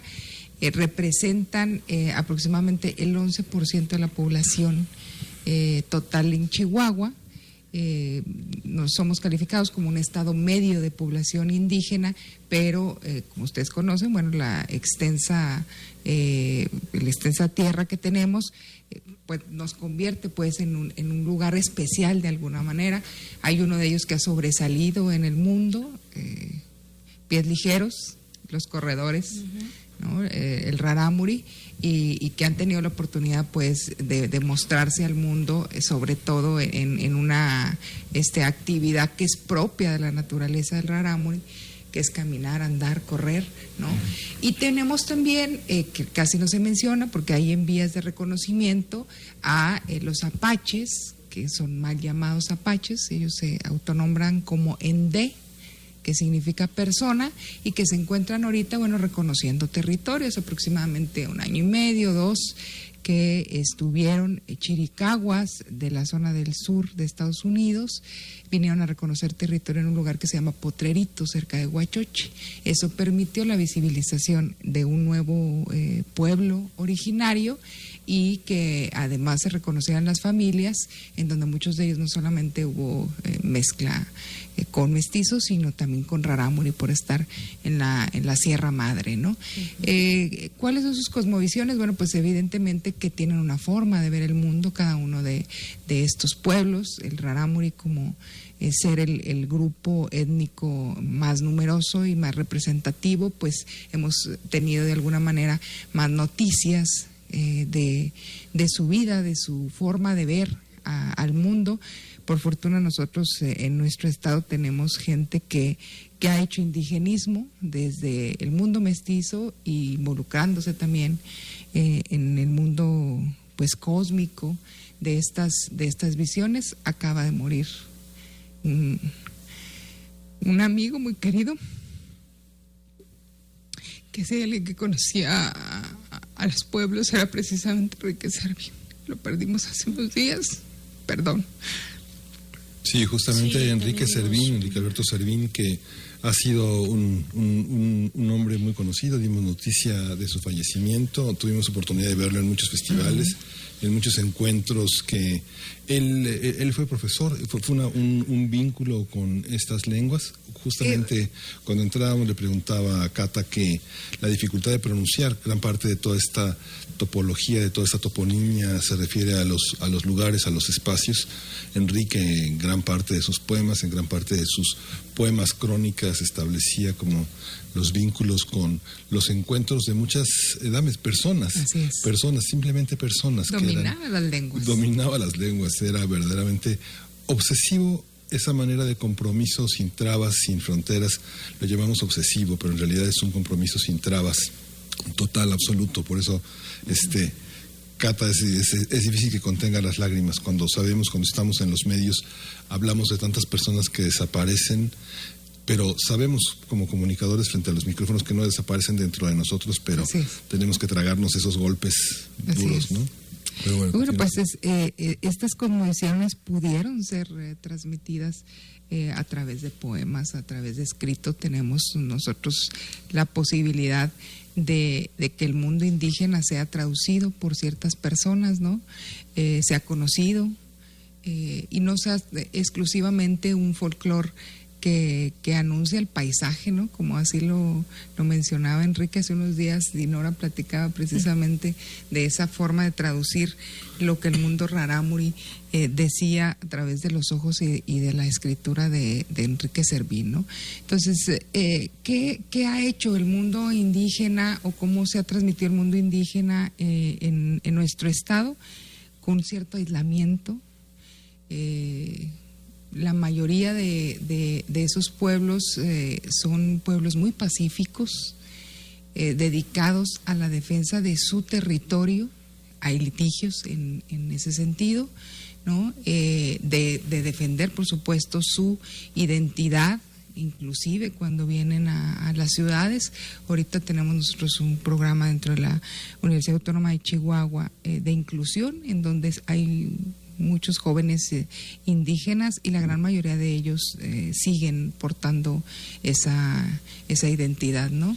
Eh, se conoce que, que, se pueden tener hasta cinco variantes de la lengua rarámuri entre la baja y la alta tarahumara, su vestimenta cambia eh, un poco, pero comparten pues dentro de esas comunidades indígenas que constituyen el pueblo rarámuri específicamente, y ya hablo de ello porque es el acercamiento pues que, que tengo yo más de manera inmediata, eh, eh, conservan pues tradiciones, costumbres, tienen sus propias autoridades a través de los guariusiriames o las guariusiriames. Hay una característica bien importante dentro de este pueblo que diferencia a, otros pueblos indígenas del centro y del sur del país, porque nosotros tenemos un gran número de mujeres gobernadoras indígenas que es atípico pues en la situación de la mujer indígena y del ejercicio del poder.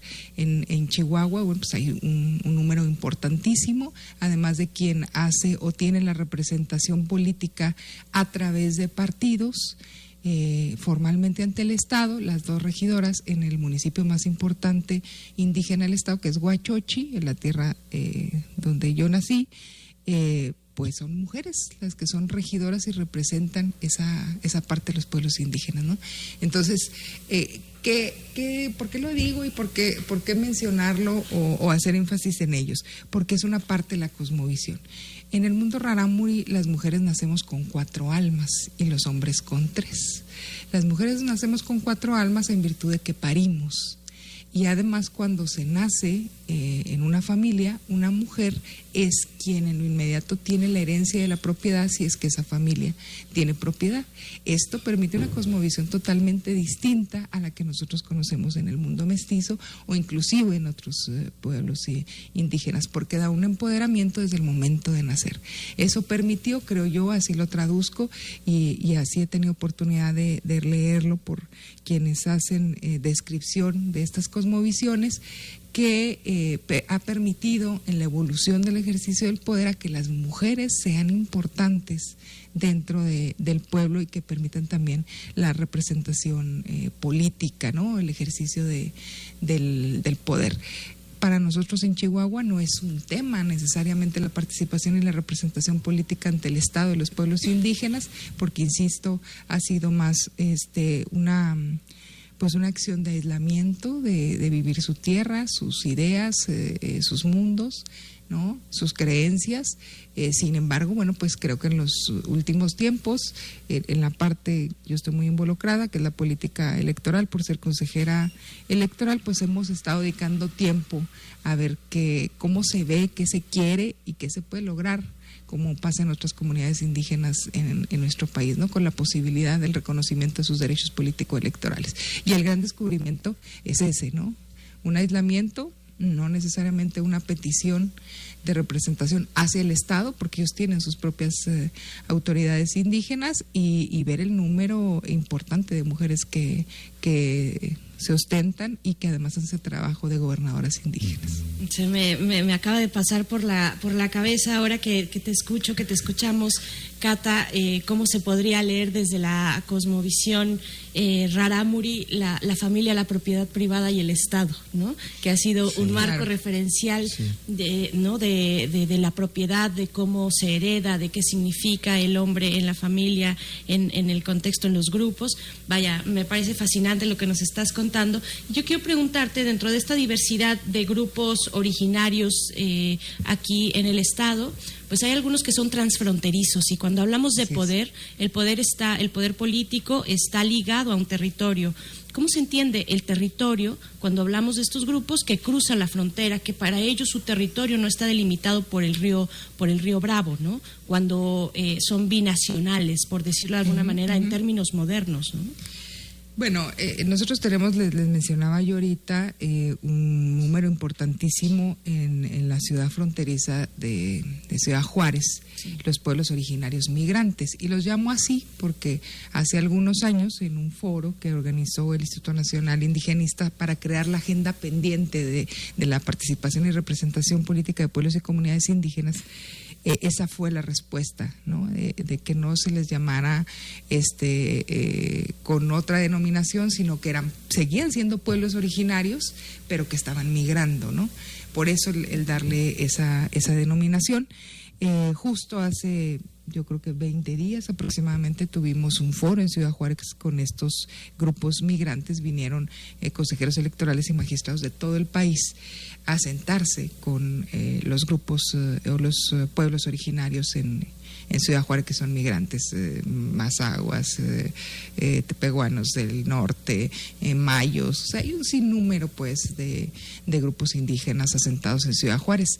Lo cierto es que no logran pasar, ¿no? Se han quedado en la frontera, pero hacen comunidad, eh, hacen sus propias eh, prácticas, por supuesto, eh, no solamente ceremoniales o rituales, sino también de, de, gobierno. Se tiene conocimiento de algunos de ellos que se han acercado a, instituciones, el Instituto Chihuahuense, el Instituto Municipal de las Mujeres en Ciudad Juárez tiene un programa especial para pueblos indígenas y es como han logrado localizarlos, hablar con ellos, establecer este programas liderados por una de las gobernadoras indígenas Raramuri, eh, Rosalinda Guadalajara, eh, es el nombre de, de, ella, es una mujer muy famosa, Raramuri, que vive en Juárez y que bueno, pues eso ha permitido conocerlos, ver qué necesidades eh, tiene, pero el gran número de ellos no pasan, o sea, de ninguna parte del, del país, porque si ya la situación migratoria, digo, de cualquier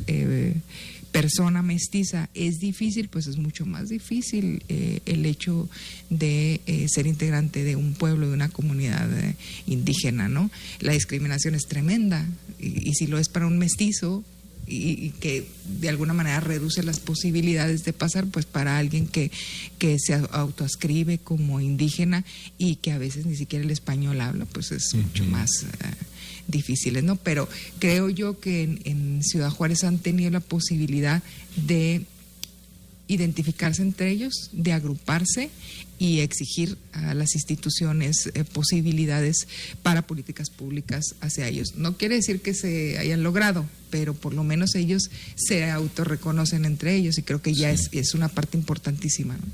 Así es. Justo eso que mencionabas acerca de la lengua, el uso de la lengua como una, una forma de identidad, ¿no? El no hablar su lengua, sobre todo porque se mueven en un ambiente donde, bueno, la mayoría hablamos español, eso también es una limitante y es una dificultad, porque tienen que renunciar a, a su nombre y a su propia, su propia identidad, lo que les identifica su lengua materna. Ese es uno de los temas también que se ha discutido mucho. Incluso ellos mismos o ellas mismas dejan de hablar la lengua porque les da vergüenza. En alguna ocasión entrevistábamos aquí en, aquí en Radio Universidad Chihuahua, hablábamos acerca de esta situación, que es lo primero con lo que se tienen que enfrentar. No es solamente aprender el español, sino dejar de hablar su lengua, dejar, dejar de hablar su propio idioma. Y esto es muy doloroso para ellos también, en esa transición. Claro, porque el, eh, corta la posibilidad de, de, su libre autodeterminación, identidad, pero es signo de discriminación en todas partes. ¿no? Por eso menciono yo la importancia de que estos grupos se hayan identificado entre ellos. O sea, eh, se reconozcan como pueblos eh, originarios, conserven sus costumbres y compartan en- entre ellos, ¿no? Porque creo que, el- la posibilidad de autorreconocerse en el otro como pueblo indígena les conserva la identidad lejos de la tierra a la que a la que pertenecen. ¿Y para qué necesitan a la federación? ¿Para qué se necesitan? ¿Qué, qué, ta- qué tan útil es la, la federación? Hay una parte en la que las políticas indigenistas los han tratado como piezas de museo, ¿no? No sé qué, qué pensaríamos si periódicamente llegarán personas a nuestras casas para ver qué tenemos en el refrigerador o qué tipo de sábanas usamos o eh, qué papel de baño tenemos. Es algo, es algo muy indigno, ¿no? Digamos, esa visión tan turística, ¿no? Así O sea, es. ¿no? Así es. Folclórica, romántica, ¿no? De, de ahí la importancia de las visiones de las instituciones que trabajan el tema indígena. Hay, hay uno en particular que es eh, materia también política, que es la consulta indígena. En México nunca habíamos eh, realizado eh, consultas eh, con algún tipo de rigor, porque creo que todavía podemos mejorar mucho. Ahorita tuvimos un ejercicio importante en el país con 55 consultas indígenas a los 68 pueblos, no a todas las comunidades que lo integran, pero sí a los el, el poder pues visitar a los 68 pueblos a través del Instituto Nacional de Pueblos Indígenas. Esto permitió ver pues eh, sobre todo en materia de representación y participación política qué es lo que dicen, qué es lo que quieren, qué es lo que opinan, ¿no? Nos falta mucho rigor, insisto, en, en esas consultas que tienen principios de ser libre, previa, informada, eh, culturalmente adecuada. Aquí tuvimos una en, en, el municipio de Huachochi y los propios estados hacen también sus ejercicios. Eh, Chihuahua tiene un ejercicio ahorita en marcha de consulta indígena sobre eh, una posible reforma en, en, materia constitucional para la, el reconocimiento de, de derechos indígenas y, y, muy importante en esta parte eh, política, ¿no? Entonces creo que es la clave. Claro. Eh, la consulta, ¿no? Hay que, hay que preguntarle qué quieren las comunidades, qué quieren este, los pueblos. Eh, si no, no es posible ni que se legisle en el mundo mestizo, ni que se creen tampoco inclusive acciones uh, afirmativas, ¿no? Hay que ir a, a, preguntar qué es lo que quieren a aquellos que viven en comunidad, inclusive aquellos que tuvieron que salir de las comunidades por eh, eh, pues un desplazamiento, por falta de comida, trabajo de, o de oportunidades, ¿no? Entonces creo que la clave está ahí. Claro. la consulta. Claro, mucho, mucho por hacer, mucho por trabajar, mucho por escuchar, sobre todo poner mucha atención de lo que, de, de, cuáles son las exigencias, cuáles son las condiciones. No tenemos más que agradecerte, doctora Claudia Arlet Espino, Cata, por estar Muchas acá, gracias. por recibirnos también. Y ha sido un, un, gusto y un placer. Ojalá pudiéramos platicar mucho más, porque hay mucho que decir. Gracias. No, muchísimas gracias y bienvenido siempre. Gracias. Gracias. Vamos a irnos con música, vamos a escuchar el disco Paisajes Sonoros de Chihuahua, que forma parte de la colección Paisaje Sonoro de México de 2016 que elaboraron Tito Rivas, que es un artista sonoro adscrito a la Fonoteca Nacional, y Sergio Raeza. Vamos a escuchar Manada de Chivas en Manuel Benavides. Es, eh, hay que escucharlo con atención y regresamos.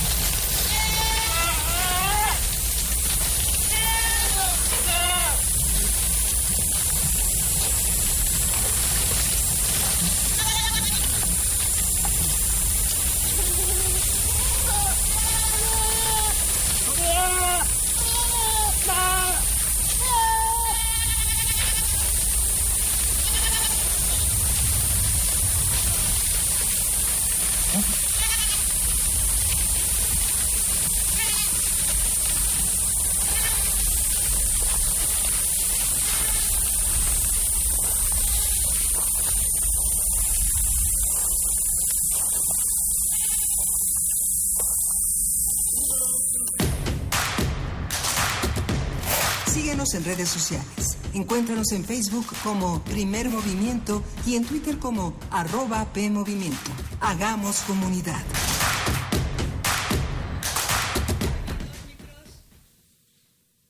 Regresamos aquí a Primer Movimiento, estamos en la, en la cabina, en la sala de Radio Universidad.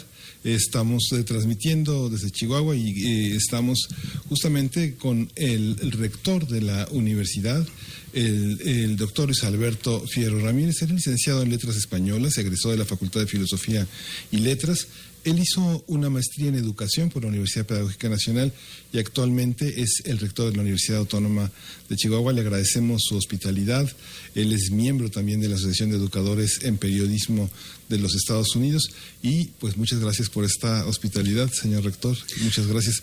Justamente mañana, mañana rendirá cuentas. Sí, mañana presentamos el tercer informe de la administración. Eh, pues muy contentos muy contentos porque tenemos, eh, hemos ido avanzando mucho dentro de la universidad con muchos logros y pues muy contentos de recibirlos aquí en Chihuahua, de tener a Miguel Ángel y sacar de un gran error a Berenice, de un gran error de vida, que nunca había visitado Chihuahua. Sí.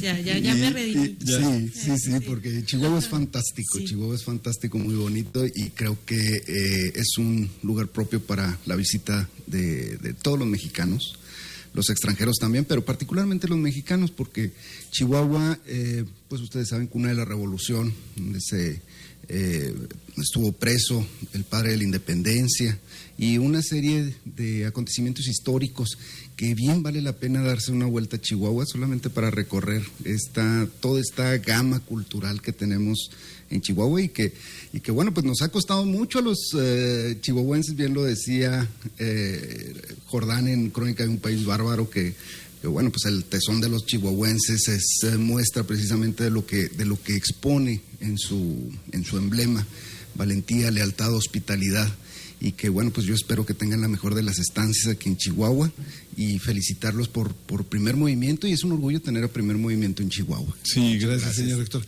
Ayer justamente como caminábamos, entramos al Palacio de Gobierno, ¿no? Y fue muy impresionante darnos cuenta de que un edificio como ese podría estar como en las más grandes ciudades del mundo, ¿no? En una, una de las grandes herencias eh, coloniales eh, de México. Y fue muy impresionante ver el lugar donde termina, después de un juicio eclesiástico, termina fusilado Hidalgo, ¿no? donde justamente en 1811 y, que, y que un siglo después va a ser Chihuahua el escenario del cambio en México y de la contemporaneidad política que hoy vivimos. Prácticamente, ahora que hablábamos de rendir cuentas, justamente hablamos desde el inicio del programa de muchas de las cosas que le hacen falta a Chihuahua y en muchos rincones hace falta la universalidad de la universidad. ¿Cuáles son los desafíos que eh, no solo rendir cuentas de lo que se ha hecho, sino de lo que falta, sobre todo en escenarios de tanta violencia, de tanto caos, de, tanta dificultad y de tanta aparente lejanía que hay entre entre la los estados de la federación.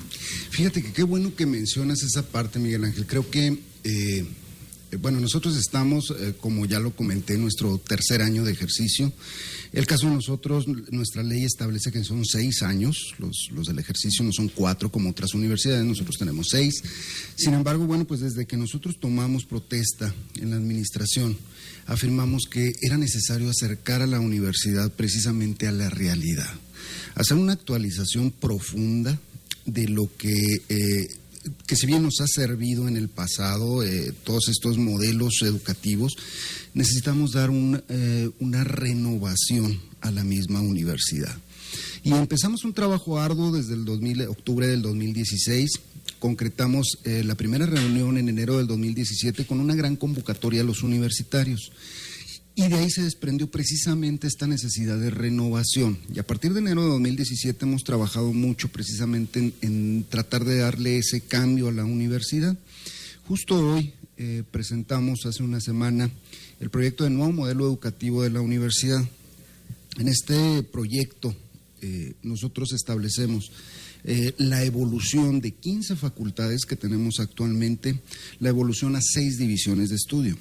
Estamos hablando de una división de estudios sobre producción y seguridad alimentaria, una división de estudios sobre materia, energía y su transformación, una división de estudios sobre eh, contaduría, administración y economía para el desarrollo social, una división de estudios sobre salud y bienestar humano, una división de estudios sobre arte, cultura y humanismo y una división de estudios sobre sociedad, justicia y Estado de Derecho. Es una nueva visión que incorpora precisamente los 17 Objetivos de Desarrollo Sostenible en una eh, estructura eh, sumamente flexible que permita salir, tener salidas cada año, salidas laterales para eh, eliminar precisamente lo que conocemos como el abandono escolar. Es decir, cada ciclo que vas cursando dentro de la universidad ya te da por sí una, un título o un certificado de estudios. Y en ese sentido, bueno, pues ya eh, nuestro sistema estará basado completamente en competencias, no en, en, materias como tradicionalmente se tiene, sino en competencias donde tú vas construyendo de acuerdo a tus necesidades, de acuerdo a tus requerimientos, de acuerdo a tus intereses, vas construyendo ese currículum que te lleve precisamente a una, primero una eh, multidisciplinariedad, luego interdisciplinariedad y terminando por una transdisciplinariedad. Entonces es un conjunto de todas las disciplinas. Es un, cambio, digamos, epistemológico, porque es observar a nuestra realidad de una forma diferente. Es decir, la, realidad no se presenta segmentada por disciplinas, como tradicionalmente lo queremos ver. Entonces, este cambio precisamente conlleva el ejercicio de todas las disciplinas en un solo objetivo. Y es por eso que, eh, bueno, pues nos hemos enfrentado a una serie de cambios eh, muy especiales dentro de la universidad, pero que creemos que esto da precisamente un acercamiento a lo que sucede en la realidad. Nosotros hemos hablado en muchas ocasiones de esta, eh, de esta gran batalla que han librado las universidades con camino a la excelencia o a la calidad, donde, bueno, pues una gran parte de nuestros egresados en México están egresando precisamente programas acreditados o certificados. Sin embargo, con un 87% aproximadamente de estos egresados, eso significaría que nuestro, en nuestro país ya no tenemos problemas porque se nos está asegurando una calidad de egresados. Entonces, lo que estamos tratando de nosotros de hacer es que precisamente la calidad venga de la misma comunidad. Es decir, ¿de qué le sirve a Chihuahua tener a la Universidad Autónoma de Chihuahua? Entonces, el, el, eh, precisamente el grado de excelencia no lo debe dar la comunidad. Y en ese sentido, bueno, pues nuestros eh, programas deben estar enfocados a la solución de problemas de nuestra comunidad. Entonces, es un viraje eh, muy fuerte dentro de nuestra universidad que conlleva mucho esfuerzo por parte de los académicos, por parte de los investigadores, por parte de los estudiantes, por parte de los, eh, los empresarios vinculados a la universidad, las instituciones de gobierno que, que precisamente eh, llevan ese, ese proceso tan cercano a las universidades. Entonces, es un planteamiento completamente nuevo, no tenemos uno igual en México, es un, un planteamiento hecho a la medida para nuestra universidad y que, bueno, pues conlleva eh, el cambio de muchas estructuras, sobre todo estructuras mentales, para, para tener esa apertura de eh, llegar hasta donde la universidad lo necesite. Uh -huh.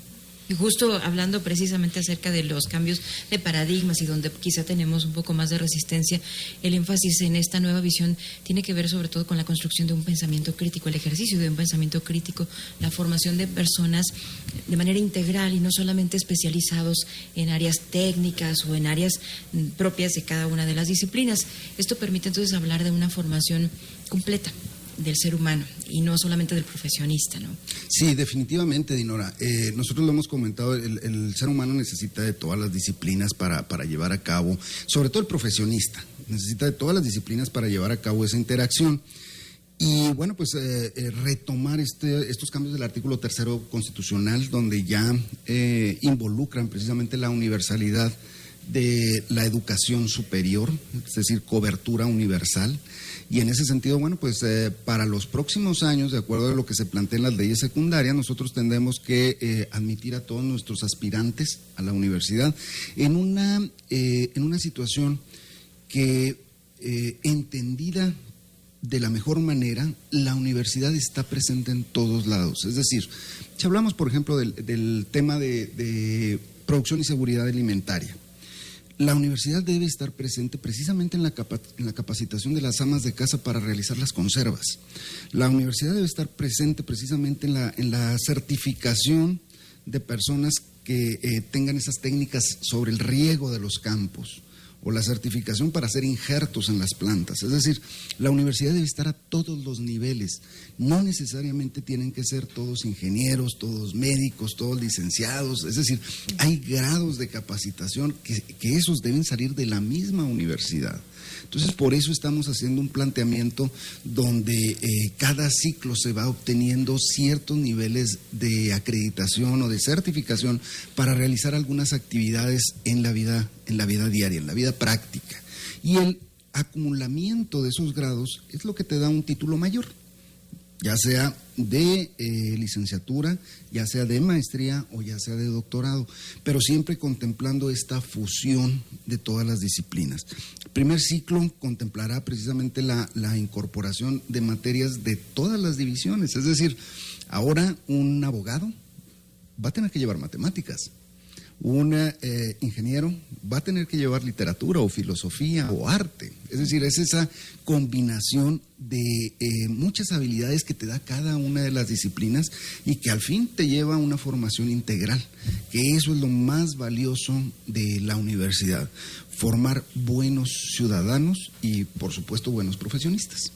¿Cuáles son esos, ahora se les dice, áreas de oportunidad, donde, donde tiene que afilar la mirada, afinar la mirada la universidad?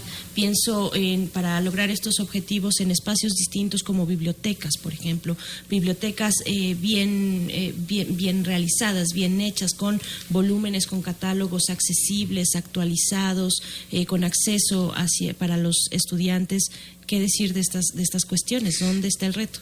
Eh, bueno, el reto está en hacerlo. Eh, como eh, yo lo menciono, bueno, pues yo soy egresado de literatura y este y en muchas ocasiones bueno pues utilizo muchas citas de los clásicos de incluso de la literatura de la filosofía de, de otras áreas pero hay una frase que a mí me eh, me llena completamente, que me llama mucho la atención porque, bueno, pues salió de la mercadotecnia de una marca de zapatos deportivos y que la frase dice, solo hazlo, mm. solo hazlo. Entonces, todos sabemos lo que hay que hacer en esta sociedad, solo hay que hacerlo.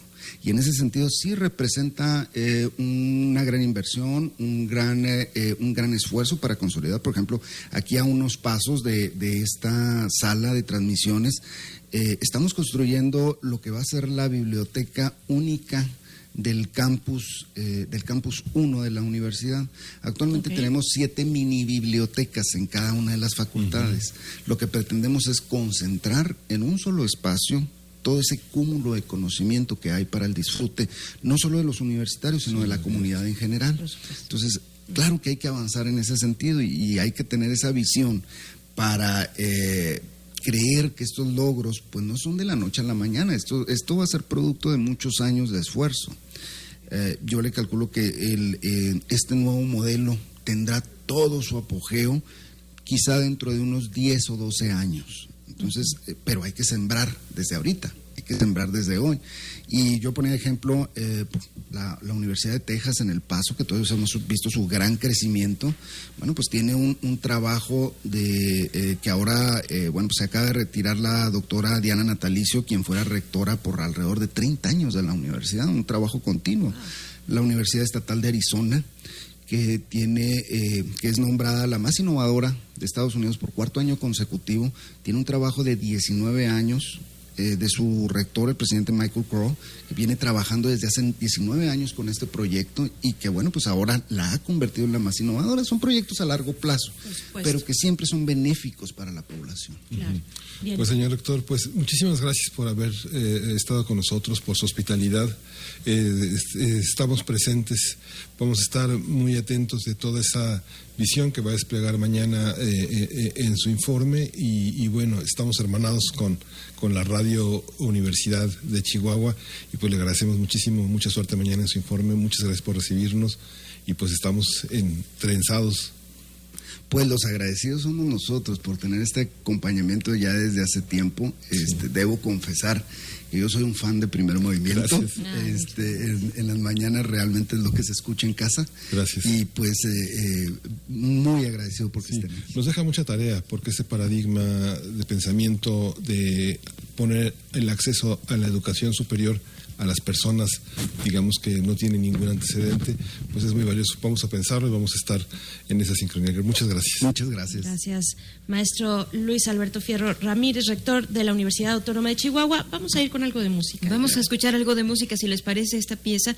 Ustedes saben que en Chihuahua nos gusta bailar, las polcas son características del norte. Entonces vamos a escuchar una polca, si les parece esta pieza de Menonita, Arriba Teporachi, Chihuahua.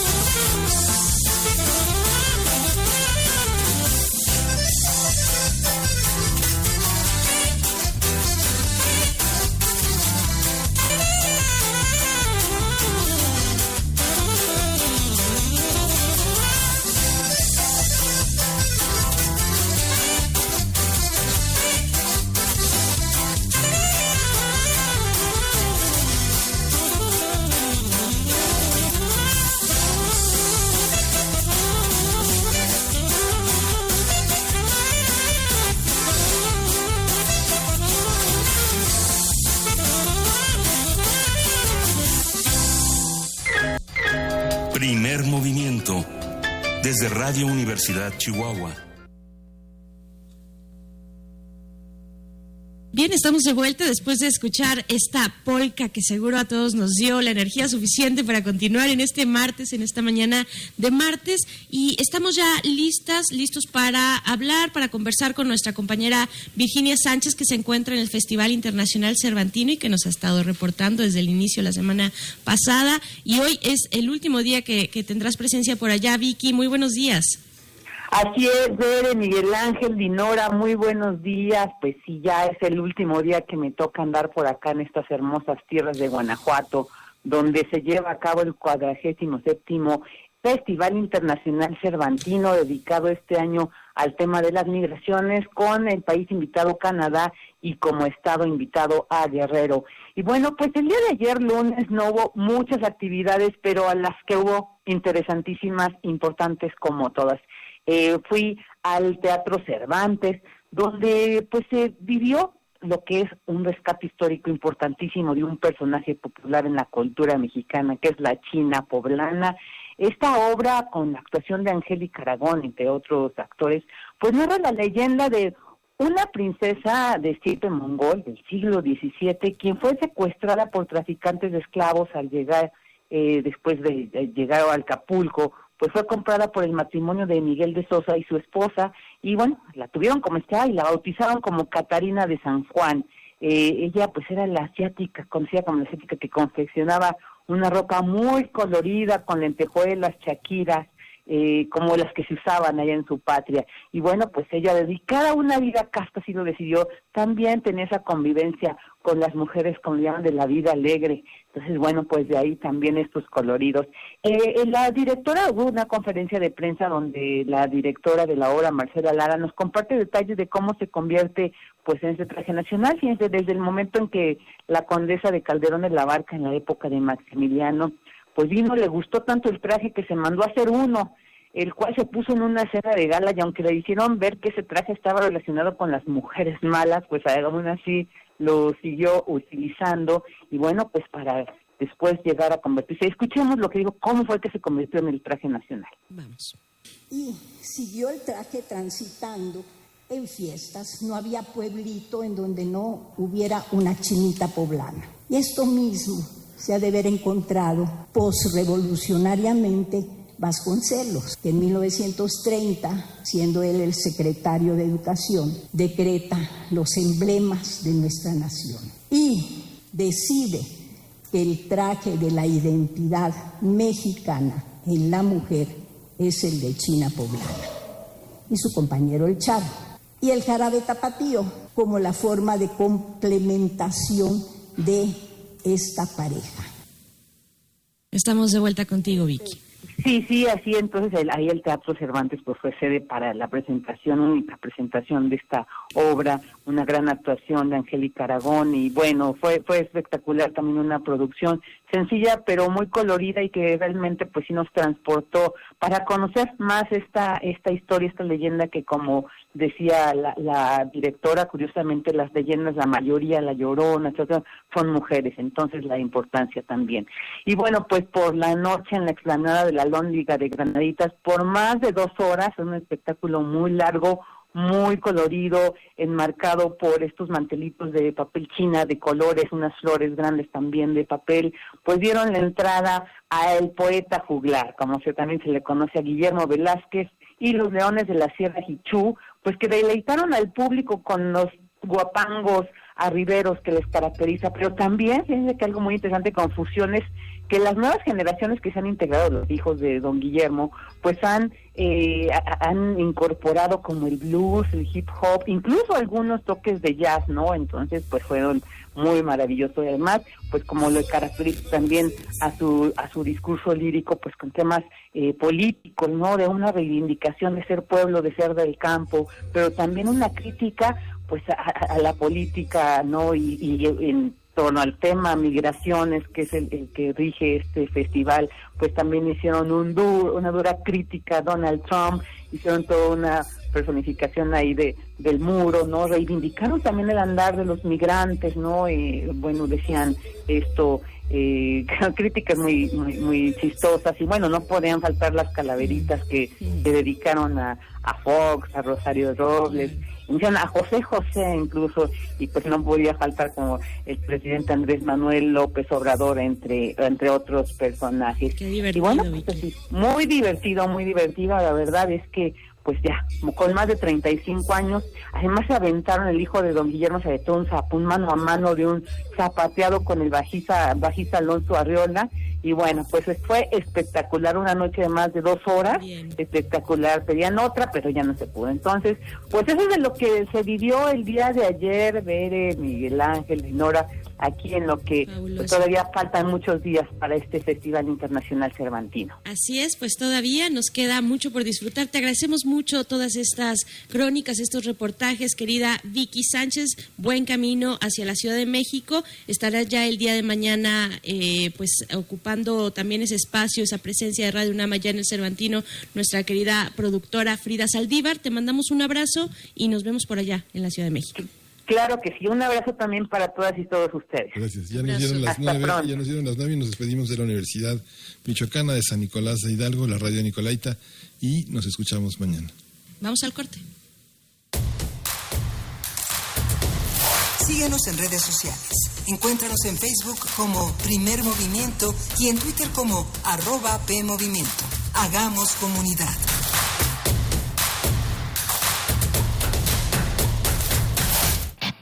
Explora la innovación en la séptima fiesta de las ciencias y las humanidades. 25 y 26 de octubre en Universo y Museo de la Luz. Vive la ciencia que se hace dentro y fuera de nuestro país. Y únete a esta fiesta incluyente. Consulta todas las sedes en www.dgdc.unam.mx Diagonal La Fiesta. Entrada Libre. Mi INE está hecho de las primeras voces que exigieron libertad de elección y de expresión. Mi INE está hecho de esas cosas del pasado que no queremos repetir y del futuro que queremos construir. Mi INE cumple 29 años de garantizar el derecho a elecciones libres y que todas las voces cuenten. Mi INE es lo que soy. Yo me identifico con la democracia. Si ya cumpliste 18 años, inscríbete al padrón electoral y obtén tu INE. Infórmate en INE.mx. Contamos todas, contamos todos. INE.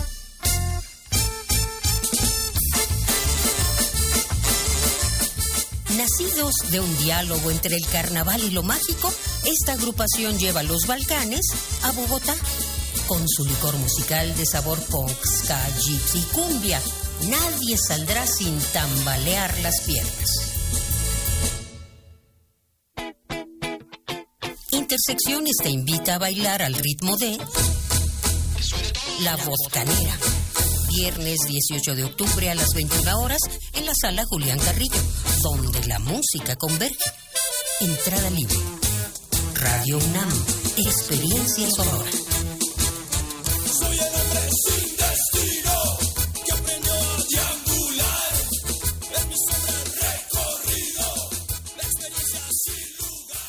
¿Te ofrecieron un trago o un cigarro? ¿O un churro? Natacha. Y te dijeron que no pasa nada. ¿Seguro que no pasa nada? Antes de entrarle, deberías saber lo que las sustancias adictivas pueden causar en tu cuerpo. ¿O te gusta andar por ahí con los ojos cerrados? Mejor llama a la línea de la vida de Conadic 800-911-2000 cualquier día a cualquier hora. Aquí te escuchamos. Juntos por la paz. Estrategia Nacional para la Prevención de las Adicciones. Gobierno de México. Solamente con el teatro podemos regresar de la muerte. Revive con nosotros Historias a la luz de una tumba, bajo la dirección y guion de Emilio Uriostegui. Tres historias que nos llevan a un espectáculo lleno de poesía, ironía y diversión, donde la muerte es la protagonista, con la actuación de Sergio Cuellar y Julio Escartín. Todos los lunes de octubre a las 20 horas en la sala Julián Carrillo. Adolfo Prieto 133, Colonia del Valle, cerca del Metrobús Amores. Entrada libre. Radio UNAM.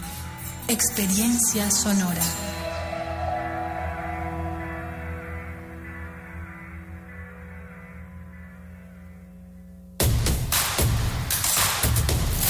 Encuentra la música de primer movimiento día a día en el Spotify de Radio UNAM y agréganos a tus favoritos.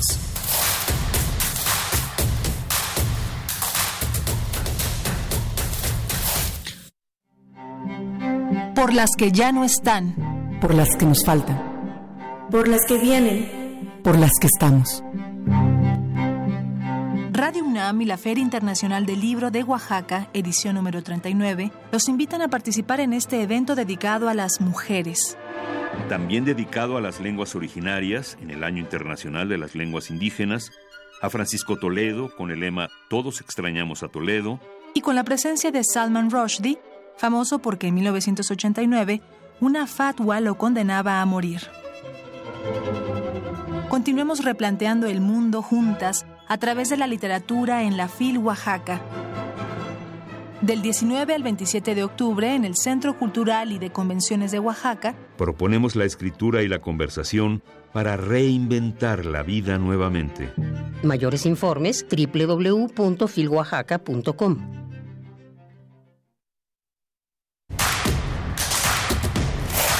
Síguenos en redes sociales. Encuéntranos en Facebook como Primer Movimiento y en Twitter como arroba PMovimiento. Hagamos comunidad. Buenos días, son las pasadi- pasaditas de las 9 de la mañana. Estamos en Chihuahua, pero ya en la Ciudad de México son En la Ciudad de México son las 9 de la mañana, en Chihuahua son las 8, 8 con 6, desde donde transmitimos Miguel Ángel Quemain, muy buenos días. Esta transmisión especial, la Radio Universidad aquí en la Autónoma de Chihuahua nos abre sus puertas, nos hemos sentido de verdad eh, muy bien acompañados, muy interesados con todos los temas, eh, vaya, todas las, las dudas, todo lo que podemos pensar y repensar desde distintos puntos de la República acerca de Chihuahua, en nuestro caso, desde la Ciudad de México, desde la Universidad Nacional Autónoma de México, cómo pensamos a Chihuahua, cómo pensamos a la Universidad Autónoma de Chihuahua, eh, a otras universidades del Estado, a la de Ciudad Juárez, por ejemplo, en fin, eh, y seguiremos, seguiremos eh, en este recuento interesante, Miguel Ángel. Sí, desde las 7 de la mañana el espacio de Chihuahua, que del que nos despedimos a las 8 de la mañana, horario de la Ciudad de México, lo toma Dinora Gutiérrez, que es la conductora de, todo el espacio noticioso de la radio universitaria de 7 a 8 y media y está con nosotros. Eh, estamos haciendo este, este, este trío de análisis informativo, esta visión de Chihuahua con pues una de nuestras eh, mejores periodistas en el, en el Estado, la conductora del Espacio Fundamental de la Mañana, Dinora Gutiérrez. Buenos días. Buenos días, muchas gracias por esta presentación. Qué, qué alegría tenerlas aquí. Gracias, Dinora. Les decía yo al inicio que son ya voces conocidas para Chihuahua también. No, pues muchas gracias, Dinora. Y, nos gusta también, bueno, te agradecemos mucho esta gentileza, esta apertura con tu espacio, con el espacio que tienes todas las mañanas aquí en Radio Universidad y que ahora también nos conocemos no solamente las voces, sino también los rostros, ¿no? Ahora eh, en, esta, en esta parte de hacer comunidad, que finalmente de eso se trata, de eso se tratan estos enlaces, estas relaciones entre universidades, entre las radios universitarias, cómo leemos al mundo desde la universidad, cualquiera que ésta sea, la universidad pública, la universidad autónoma, ¿no? Claro, ahora sí tenemos una cara para esas voces, ¿no? Te podemos escuchar y nuestra audiencia de, la Ciudad de México y de otros puntos eh, ha podido escucharte a ti también, lo cual es un privilegio. No, pues eso me da muchísima alegría, por supuesto. Y siempre que podamos hacer aportaciones desde, desde Chihuahua o desde provincia, como nos dicen todavía, ¿no? en el centro del país. Que bueno, ya se está quitando. No, no, ya, se debe ir, se debe ir. Ya debe ir, sí. Eso somos México. Sí.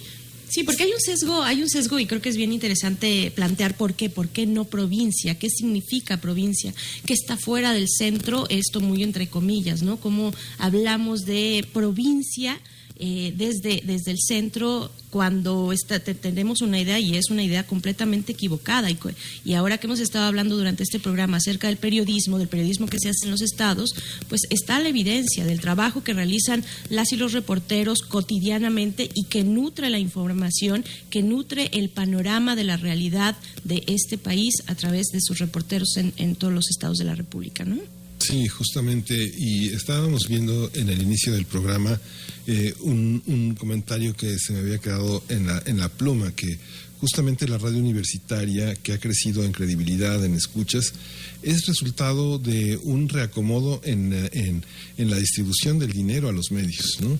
Cada vez, eh, cuando los medios dejan de ser un negocio, las cosas que les importaban como negocio dejan de importarles. No les importa la infancia, no les importa eh, el mundo indígena, no les importa todo, todo, lo que todo lo que no deja dinero no les importa. Entonces, justamente la vocación universitaria, dándole importancia a todo lo que importa, a todo lo que configura un país, empieza a tener visibilidad toda una serie de aspectos que, que son tratados de una manera diferente, no amarillista, sino crítica, interpretativa, que apuesta a, hipótesis que se pueden cumplir o no, pero que finalmente es, quedan, quedan fuera del marco comercial, ¿no? Que, es eso de solo le da importancia, importan las cosas cuando hay dinero, cuando no hay dinero no importan, ¿no? Ni las mujeres, ni los niños, ni los muertos, ni los gordos, ni nadie, ¿no? Nada, ¿no? No importa nada, todo, todo se adjetiva de una manera muy este, mercantilista. ¿no? Así es. Bien, pues eh, les damos también las gracias a quienes nos han escrito desde donde nos estén escuchando, porque de pronto ya que si Radio Nicolaita hace una hora, que ahorita desde acá eh, en el 105.3, 106.9 y 105.7 aquí en la Radio Universidad, en el 96.1 eh, de FM para la Ciudad de México, en fin, a todos y todas aquellas que nos están escuchando y que nos mandan sus mensajes a través de redes sociales. Hemos tenido, ustedes ya lo han escuchado, un programa muy movido, lleno de información, lleno de eh, pues reflexiones en torno a Chihuahua y Chihuahua en México y las universidades y sus radios universitarias. Y pues bueno, gracias, gracias, ojalá podamos en unos momentos más, más adelantito darle lectura, pero les mandamos así de entrada saludos a Edel Jiménez, a Xochitl Arellano, eh, que, que, por acá está muy entusiasta también en nuestras redes, a Nuar Luna, Huehuetlacatl, que dice, manda saludos desde Aguascalientes a toda la banda de Chihuahua. Dice, tengo maravillosos recuerdos del tiempo que estuve recorriendo la sierra y su bella gente. Pues bueno, muchos comentarios. Verónica Morales, eh, pues nos dice que charla más interesante, gracias por acercarnos un poco a tan interesante estado.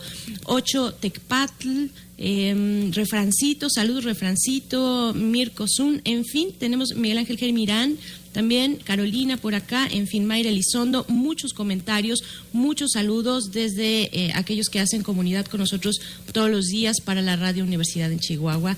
Y pues, Dinora, otro de los momentos estelares de primer movimiento es la poesía. Es ese espacio en el que nos refugiamos, en el que descansamos un poco, nos regocijamos, a veces también eh, decimos cosas que, no podemos decir de otras maneras, que a veces nos salen por el nudo, por un nudo en la garganta, por, por, otras cuestiones, también incluso más complejas que ocurren en nuestro país, pero se dicen a través de la poesía y en esta ocasión, pues... Eh, queremos que tú nos compartas tu poesía, porque tú, además de eh, conductora de este espacio y periodista con larga trayectoria, eres poeta.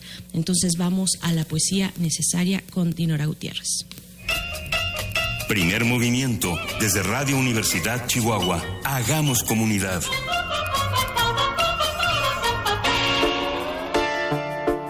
Es hora de Poesía Necesaria.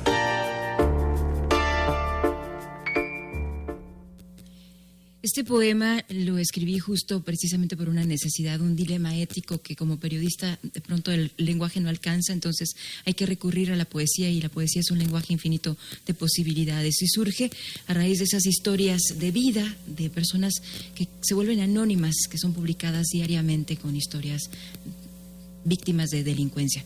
Se llama No te conocí, vamos a escucharlo, les voy a compartir esta lectura también escuchando una pieza de Pat Metheny como fondo, ¿no? Pat Metheny, jazzista, con esta, este tema que nos gusta mucho también, Letter from Home. No te conocí y sin embargo me dueles, como duelen los hijos, hijos de esta tierra, de barro y sangre, de polvo y hierba, de trabajo, entre máquinas y balas. No te conocí y sin embargo sé que nos harás falta por tu rostro joven y tus manos fuertes, por tu pulso inquieto y tus ojos acuciosos, en busca siempre de experiencias nuevas. No te conocí, y sin embargo sé que un día tuviste sueños y esperanzas, palabras propias, deseos tiernos, ideas buenas que arrebataron sin piedad de tus bolsillos sin darte tregua. No te conocí, pero sé que te falló este mundo, tan simple y a la vez complejo, convulsionado, revuelto, sin brújula, sin rumbo, amedrentado por la pólvora y la mirada del hierro. No te conocí, pero sé que funcionó demasiado bien ese engranaje absurdo, ese del que todos sabemos, vestido de gris, de opaco discurso, de palabras estériles, resbalando, de corbatas y pantalones que quedan grandes, camuflaje inflamado, de escritorio escudo, detrás de las cortinas, humo. Triste estoy por ti aún sin conocerte, joven de apellido sin nombre conocido, joven de rizos o de cabellos lacios, de piel morena o de blancas carnes, cualquiera quien fuiste, quien hubiera sido triste debería estar con la voz de la derrota, por todo lo que ahora somos, por lo que dejamos de ser, por lo que olvidamos que seríamos contigo, hijos de esta tierra que huele a moho y ceniza, que parece quieta entre la cañería de lo acordado, de lo convenido, entre pactos verdugos y contratos ajenos. No te conocí, y sin embargo, sé que dejarás tu huella en estadísticas, en los números, en las letras, en las quimeras, es esta triste historia de tierra caliente, encendida, en fuegos cruzados abierta, carne y venas de familias expuesta. No te conocí, y sin embargo imagino te encontraremos en el camino incierto.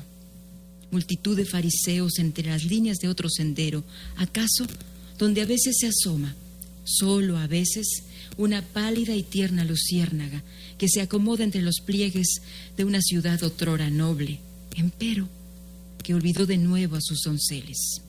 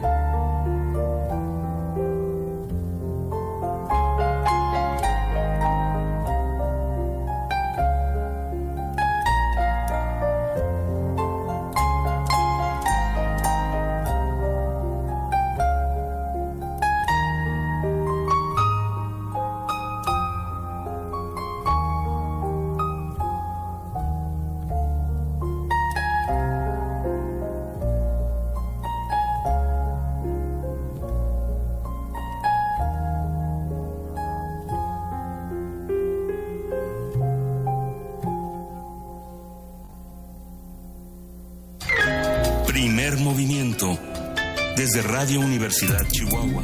Nota del día.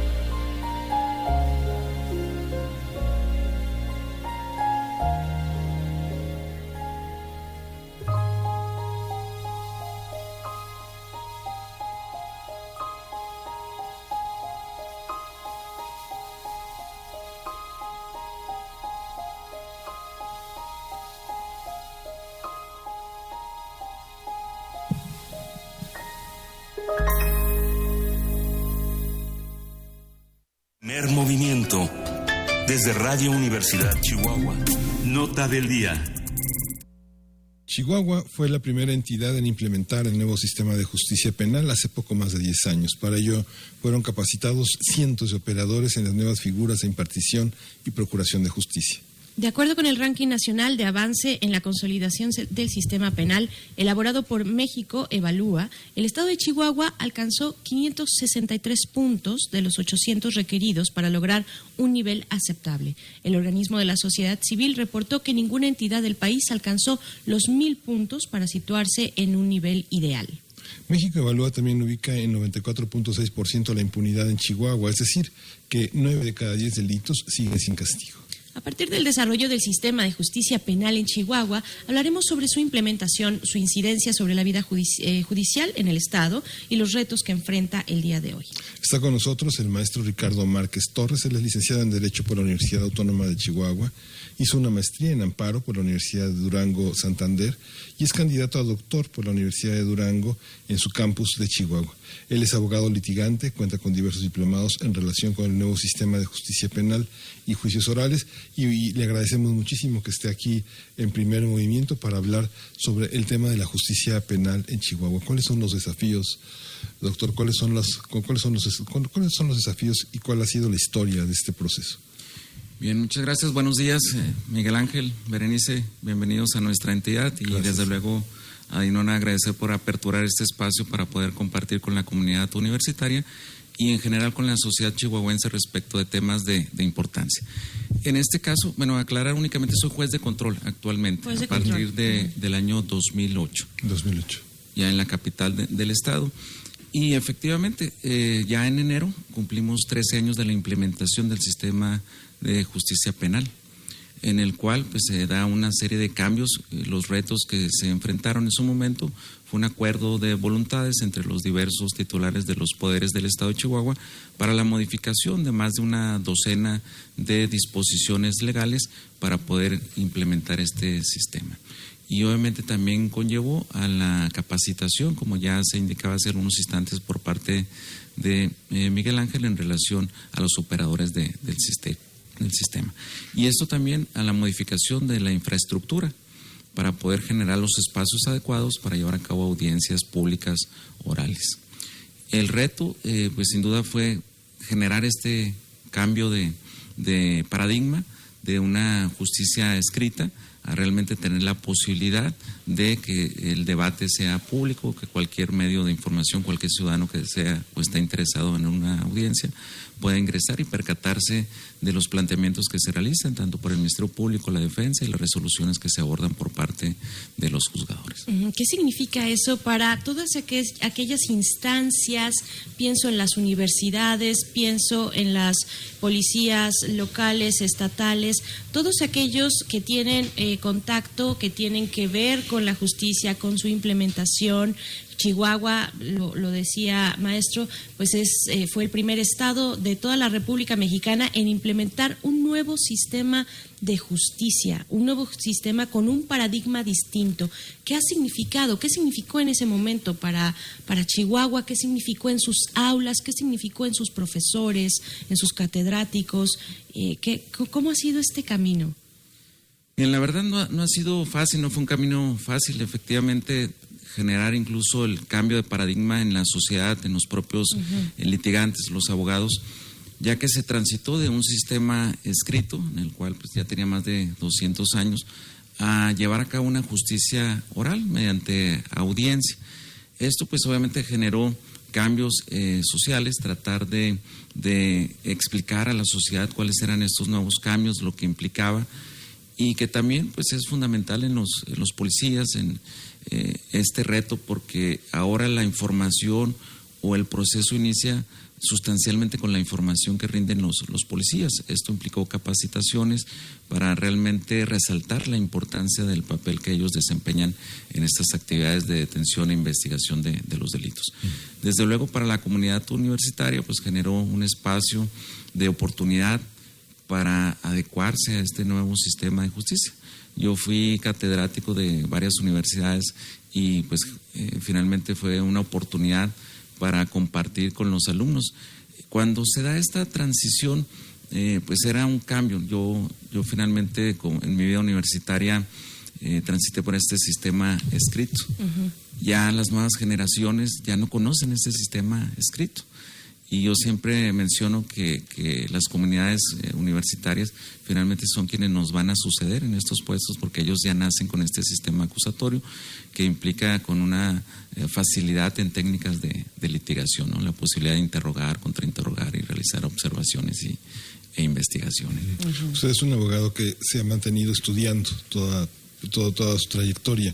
¿Cuál es esa diferencia entre el campo del ejercicio en el que un abogado supone que siempre está leyendo y siempre está consultando, pero estudiar es distinto, eh, problematizar todas las acciones deliberativas que hace un juez, un litigante, son distintas. ¿Cómo, ahora que habla de la, del alumnado, cómo enfrentar estos dos paradigmas de la tradición. Inevitablemente uno piensa en la historia del derecho y uno piensa en el derecho que se ejerció en el mundo nuevo hispano, que es totalmente distinto, producto de una enorme desigualdad, de una concepción de minoría de edad del que delinque, de una naturaleza del delito. ¿Cómo, cómo transmitirlo a las nuevas generaciones y cómo ¿Cómo ve usted el panorama? Nosotros tenemos un faro en, en, el, en, el, cual trabajamos, el Instituto de Investigaciones Jurídicas es un faro para nosotros en el sentido en el que gran parte de la investigación, de la reflexión que se genera en ese instituto es fundamental para nuestra labor, para entender, para entrevistar, para reflexionar. ¿Cómo ve usted este diálogo entre el pensamiento jurídico y la confrontación en en la vida diaria nacional? Bien, esto es, es importante que mencionaba las, las nuevas comunidades eh, universitarias o los, los estudiantes, pues ya nacen con este, este sistema que generalmente implica ya la posibilidad de, de, argumentación del sistema escrito en el que finalmente no se conocían parte de los argumentos o los argumentos eh, que eran tomados en consideración para la resolución de, de los conflictos. Esto conlleva a que realmente eh, los, los que intervienen en, en estos procesos eh, que es precisamente los, el Ministerio Público, la defensa, eh, partan de una argumentación. Finalmente yo siempre menciono que estamos en en un escenario en el cual el juzgador, como un órgano totalmente imparcial, debe de adoptar una de las posturas que se le presentan, y esto es a través de la, de la argumentación, de la forma de sustentar una teoría del caso, la acreditación de las posturas que se presentan, en este caso el Ministerio Público, la demostración del hecho y de la, de la plena responsabilidad en su caso de, del acusado y la defensa, pues la destrucción. Entonces esto conlleva un cambio a una forma nueva de, argumentar y sobre todo de transparentar lo que se está haciendo desde el Poder Judicial. ¿Qué ha significado para la sociedad, eh, hablando eh, con usted, maestro, eh, como juez de control, además, este primer no sé si sea esa, eh, precisamente el primer contacto ya en forma con el Poder Judicial cuando se tiene un conflicto penal. Es el juez de control, o sea, antes está el Ministerio Público, el primer respondiente, ¿no? Así es. y, es y es una pieza clave el juez de control, es una pieza clave para todo el procedimiento, para todo el proceso, es aquel que revisa, ¿no? que todo se haya llevado de acuerdo a derecho y respetando el debido proceso. ¿Qué, es, ¿Qué ha significado este sistema de justicia, este nuevo sistema de justicia para las, para las personas, para la gente, para todos, de manera cotidiana. ¿Qué tendríamos que estar viendo, digamos, como, eh, como ventajas y beneficios con respecto al sistema eh, anterior que, pues desde afuera muchos lo vemos con mucho miedo, ¿no? Este sistema mixto o inquisitivo. Em, lo, lo, vemos con temor, ¿no? Porque precisamente no teníamos este acceso y actualmente hablamos, está en el debate público la transparencia del sistema judicial, por ejemplo, ¿no? De la justicia, de hacerla eh, más accesible a la, a la ciudadanía, de que la ciudadanía se apropie de, de, de la justicia, del derecho que le pertenezca, ¿no? Así es. Sí, sin duda el juez de control es eh, dentro del Poder Judicial el primer funcionario que tiene contacto con, con, el hecho delictivo, quien conoce de las primeras determinaciones o los aspectos esenciales para el inicio del procedimiento. Hablamos de emitir la orden de, aprehensión, las órdenes de cateo y resolver respecto a las detenciones que realiza, como se mencionaba, el primer respondiente o el Ministerio Público cuando son detenidos en, los supuestos de, de flagrancia. ¿Esto qué ha implicado para la sociedad? Realmente hemos tratado de, socializar y de dar a entender a, la sociedad que es una esperanza, que es una oportunidad para que se acerquen y conozcan lo que realmente acontece en un proceso de esta naturaleza. En un sistema escrito no había la oportunidad de que la víctima eh, fuera atendida de manera adecuada por el Ministerio Público. Incluso la tendencia o los retos que tenemos es de rescatar a la víctima, que durante muchos años o siglos no se le dio el tratamiento adecuado. La tendencia ahora internacional y nacional es reposicionar a la víctima y creo que esto lo hacemos a través de, este sistema oral con la posibilidad de acudir a las audiencias, explicarle lo que va a pasar, que es un proceso de revictimización que durante años y décadas estuvo eh, la víctima y precisamente la, semana pasada tuve la oportunidad de acudir a un foro al colegio de psicólogos para hablar de la víctima, de estos procesos de revictimización creo que lo importante de este sistema es darle la oportunidad de acudir a audiencias, de informarle lo que va a suceder y, en público general, efectivamente, de transparentar la, justicia. Acudir a una sala de audiencia y conocer las razones por las cuales un juzgador toma una decisión en uno u otro sentido, pues eso sin duda que es fundamental para la, para la sociedad. A mí me gustaría destacar en la experiencia de Chihuahua algo que ha sido bastante positivo en el tema de la justicia alternativa, las aportaciones que se han hecho en materia de justicia alternativa, incluso también la experiencia en el Tribunal de Tratamiento de Adicciones, el TTA, que es experiencia de Chihuahua, eh, desde luego con el complemento y la experiencia de otros estados y otras, incluso naciones, ¿no? En, esto, pero ha, ha, permitido visualizar el tema de los conflictos de una manera más propositiva, positiva, pero sobre todo en la posibilidad de que tengan una alternativa de vida, no solamente pensar en la cárcel, en la prisión cuando se comete algún delito. Y eso también nos ha ofrecido pues un nuevo conocimiento de la aplicación de la justicia. Así es. Sí, sin duda parte de lo que conlleva el sistema eh, penal acusatorio es la, la forma de determinación de los conflictos a través de mecanismos alternativos que esto también eh, facilita en el, Poder Judicial. Contamos con el Instituto de Justicia Alternativa, que es un primer contacto, incluso con la obligación de los juzgadores de dar a conocer a las partes la posibilidad de solucionar ese conflicto sin necesidad de dictar una sentencia. Y ya mencionaba Dinora, efectivamente, eh, contamos o, los retos que tiene el Poder Judicial actualmente son la especialización en ciertas áreas. El tema de las adicciones, por ejemplo, nosotros contamos con un tribunal para el tratamiento de las adicciones, porque creo que la labor del juzgador debe ir más allá, atender las causas que, que generan el delito. Durante muchos años se pensó que el juez al dictar una sentencia resolvía el conflicto, sin embargo no era más que un número más de un caso Ahora la tendencia es precisamente identificar cuál es la causa que genera esa, ese delito. Por ejemplo, las personas que tienen problemas de salud, ya sea derivado de abuso o dependencia de alguna sustancia, pues les damos un tratamiento para evitar la reincidencia en el consumo y en consecuencia la reincidencia delictiva. Y actualmente el Poder Judicial del Estado de Chihuahua está trabajando en la especialización de ciertas áreas como es justicia de género, tribunales de, de adicciones, de narcomenudeo, para atender los, las causas generadoras del delito, que estos son los retos que actualmente eh, nos enfrentamos. Claro, porque no todas las personas que, bueno, no, las personas somos, somos distintas y la ley cuando nos enfrentamos o cuando estamos frente a los procesos eh, judiciales, pues también esas diferencias se hacen manifiestas, ¿no? ¿Qué, cómo, ¿Cómo se ha implementado en esta, en esta nueva idea, además de la reforma constitucional de derechos humanos, el principio por persona, los controles de, eh, mm, convencionalidad, en fin, eh, todos estos niveles eh, a favor de la persona y de sus derechos? ¿Cómo se ha implementado en Chihuahua?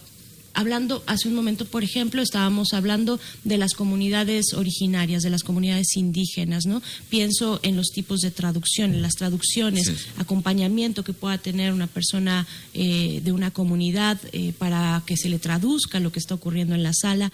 ¿Qué, qué ha hecho Chihuahua con esto?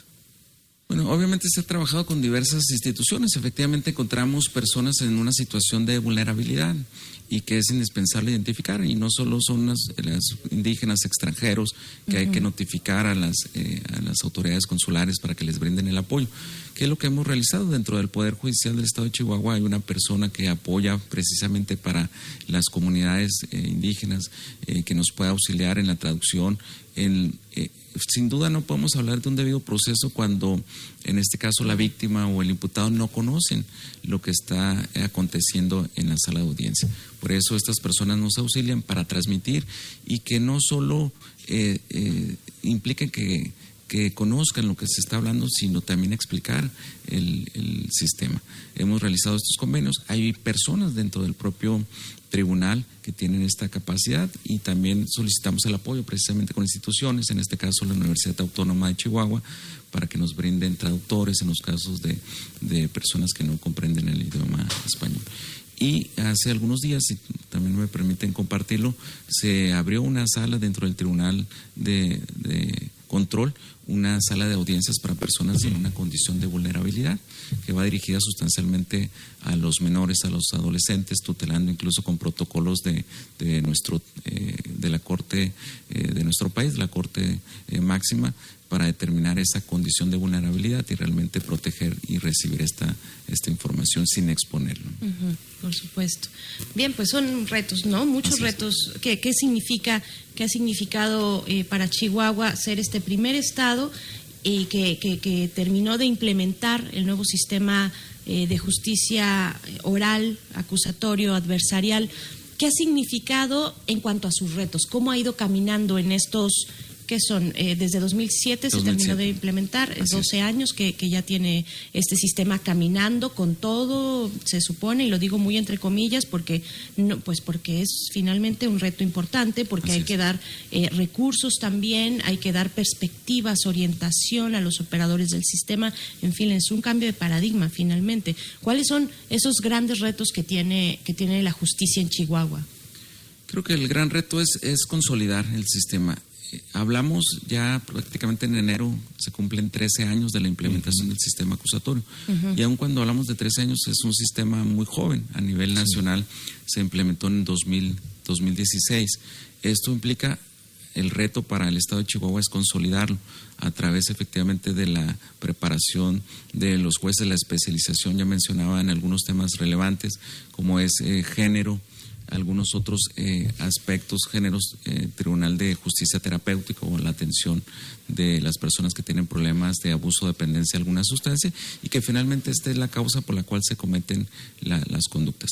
Creo que esa es la, la tendencia, el reto. Efectivamente hemos transitado por varias etapas, el reconocimiento una tendencia a los derechos humanos con la reforma constitucional eh, de 2011 y la reforma constitucional también en materia de seguridad eh, y justicia que conlleva ya la implementación a nivel nacional. El reto creo es eh, aportar o colaborar tanto con las diversas entidades como con la, con la federación para compartir las experiencias y de alguna manera superar estos, estos retos que, que actualmente o en su momento tuvimos. Y justamente Octavio Martínez fue con quien hablamos, un filósofo, eh, es, es, es, nuevo, digamos, que uno como un amateur se asoma a la filosofía del derecho y uno encuentra todo, todo un territorio en el que las fronteras entre no solo la psicología general, el psicoanálisis, la antropología y la filosofía convergen y siempre parecían separadas, ¿no? Siempre parecía el abogado como también ajeno a una, a una normativa que si bien venía del derecho romano y tenía una legibilidad en un latín que nos eh, emparentaba todas las lenguas romances desde el punto de vista del derecho, también nos alejaba, ¿no? Es esta, esta justicia terapéutica, esta, este orden ético de los hechos, este, marca una diferencia en la manera en la que nos acercamos eh, a, a, las personas. En eso tal vez residiría la, la, la vocación de transparencia de la, de la labor legislativa, de la labor judicial. ¿no? Así es. Pues muchas gracias. No, al contrario. Maestro. Gracias. Al contrario, gracias a ustedes por permitirme la, la posibilidad de compartir esta, estos retos y las experiencias en nuestra entidad. Gracias, maestro Ricardo Márquez. Juez, eh, juez de control aquí también en, aquí en Chihuahua y pues bueno abogado litigante en algún momento en fin eh, con una eh, carrera importante interesante aquí en la carrera judicial de Chihuahua. Pues bueno vamos a hacer una pausa eh, tenemos está mandando unos, uno, unos mensajes ahí de humo. Perdón, es que me envió un mensaje a Alma Gómez. Ajá. Ella comenta falta decir que en América Latina la legislación que le dio origen al nuevo sistema de justicia penal de Chihuahua tuvo consideraciones de género por el impulso del movimiento de mujeres, uh -huh. al igual que los ajustes posteriores a la legislación, el primero en América Latina. Uh -huh. sí. Gracias, Alma. Sí. Sí, yo creo que no nos no terminaríamos de ver, bueno, cuáles son todos estos perfiles que tiene que atender la justicia, la justicia diferenciada, los ajustes razonable, razonables, en fin, eh, todas estas cuestiones de una de un país y en este caso de una sociedad tan diversa en el estado de Chihuahua como como la que tenemos, como la que tienen ustedes. Pues bueno, vamos a hacer una pausa musical, ¿sí? Si les parece, vamos a escuchar una pieza de zarzuela, una selección de la zarzuela de Jacinto Guerrero. Esta pieza se llama La Rosa de la Zafrán. Hay que decir, las zarzuelas en Chihuahua tuvieron su auge a finales del siglo XIX y durante la primera década del siglo XX. Aquí se llevaron a cabo una buena cantidad en los teatros Betancourt, ya ha desaparecido, el antiguo Teatro de los Héroes y en el Teatro Coronado que existieron en esta ciudad, capital de Chihuahua, solo por citar un ejemplo de la importancia que tenía este género musical entre la población de Chihuahua.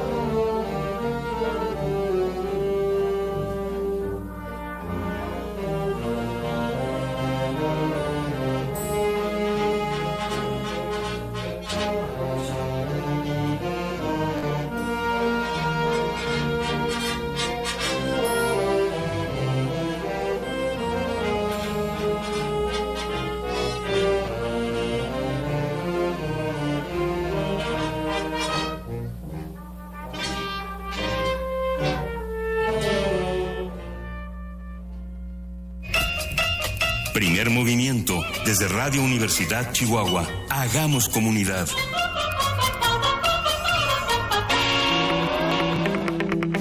La mesa del día. Chihuahua es el estado más grande de México, 247.412 kilómetros cuadrados lo avalan a este 12.6% de la superficie total del país. El amplio territorio ha permitido el desarrollo de zonas agrícolas cuya producción ha puesto a la entidad como primera productora en varios cultivos, como alfalfa verde, algodón hueso, avena forrajera, avena grano, cebolla, chile verde, manzana, nuez, pistache y trigo forrajero.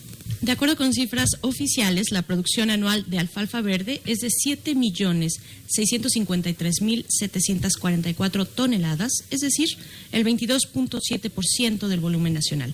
En el caso del algodón hueso, la producción anual es de 708.332 toneladas, esto es el 70.2% de lo producido a nivel, a nivel nacional. Chihuahua también es el gran productor de manzana en el país con una producción anual de 589.227 toneladas anuales, lo que representa el 82.5% del volumen nacional con un valor económico del 89.2%. De acuerdo con datos de la Secretaría de Desarrollo Rural, Chihuahua también se ubicó el año pasado en el segundo lugar del ranking de producción agrícola en cacahuate y cereza y en tercer lugar en producción de camote, durazno y sandía.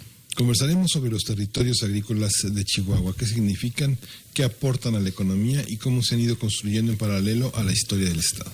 Para ello nos acompaña el licenciado Luis Antonio Corral Pérez, quien es director general del grupo La Norteñita, empresa establecida en Ciudad Cuauhtémoc, Chihuahua, principal productora y comercializadora de manzana. Es el mayor, es la mayor fuente de empleo para la comunidad de Rarámuri, eh, generan eh, oportunidades de trabajo, pues respetando esta cultura eh, y, y, dando las oportunidades a la vez a esta comunidad. Pues bienvenido, licenciado Luis Antonio Corral Pérez. Antes de iniciar esta entrevista, tenemos un poema muy bonito, Dinora. Solo, solo para añadir sí. ahí que la manzana no, no solamente nos nutre el cuerpo, sino nos nutre también la inspiración. Y bueno, este, este poema es precisamente hablando de manzanas de piel y manzanas verdes. Historia nocturna de piel y manzanas verdes. Dulce aroma en flor abierta, en tallo suave, hojas, caricias de hierba. Bien, pues de esta manera le damos la, la bienvenida con un poema, licenciado Luis Antonio, bienvenido. Muchas gracias, Berenice. Muchas gracias, Dinora, por esas palabras tan bonitas. Pues aquí estamos a sus órdenes, muy contentos de estar en este espacio de Radio Universidad. Pues yo creo que eh, estaría muy bien si, si, pensamos en Chihuahua y en su producción agrícola, primero desde, desde lo macro, lo que significa, lo que aporta al país, lo que aporta a México, dónde está situado Chihuahua en su producción agrícola. Bueno, primero que nada a nivel nacional debemos de, de poner en contexto lo que es la exportación de alimentos, por ejemplo y eh, pues ya estas exportaciones ya han desplazado a los ingresos, por supuesto, de entradas de divisas por eh, las eh, transferencias que hacen las personas que están en Estados Unidos, eh, las remesas famosas. supera también las exportaciones petroleras inclusive, y que por supuesto han estado a la baja, y las entradas por turismo. Entonces ya es, eh, después de las manufacturas, las, el segundo lugar de exportar, eh, sector más exportador, más importante del país. Y bueno, Chihuahua, eh, precisamente como comentabas tú, Berenice, es un espacio muy amplio donde pues florecen estas actividades en medio del desierto, en medio de las grandes llanuras, pues se dan una diversidad enorme de cultivos. Y entre ellos eh, pues están los que tú acabas de mencionar, el algodón hueso, el nogal, eh, la manzana, la alfalfa, por supuesto, y, y, bueno, nos toca a nosotros estar en la manzana con una eh, parte relativamente importante dentro de esta producción. Usted como empresario que viene a los micrófonos de la radio universitaria de Chihuahua y a la radio universitaria de la UNAM, ¿cómo ¿Cómo pensar, la, ¿Cómo pensar el resultado de una, de una labor económica que beneficia a tantas personas? Esta vez justamente el Premio Nobel de Economía va hacia tres eh, a, tres pensadores que han trabajado sobre el tema de la pobreza, el beneficio de las comunidades, el respeto de su identidad y que un beneficio que normalmente en términos del capital se habla de plusvalía, aterrice en, en las comunidades y sea un patrimonio generalizado. ¿Cómo, ¿Cómo pensó la costeñita? ¿Cómo surgió?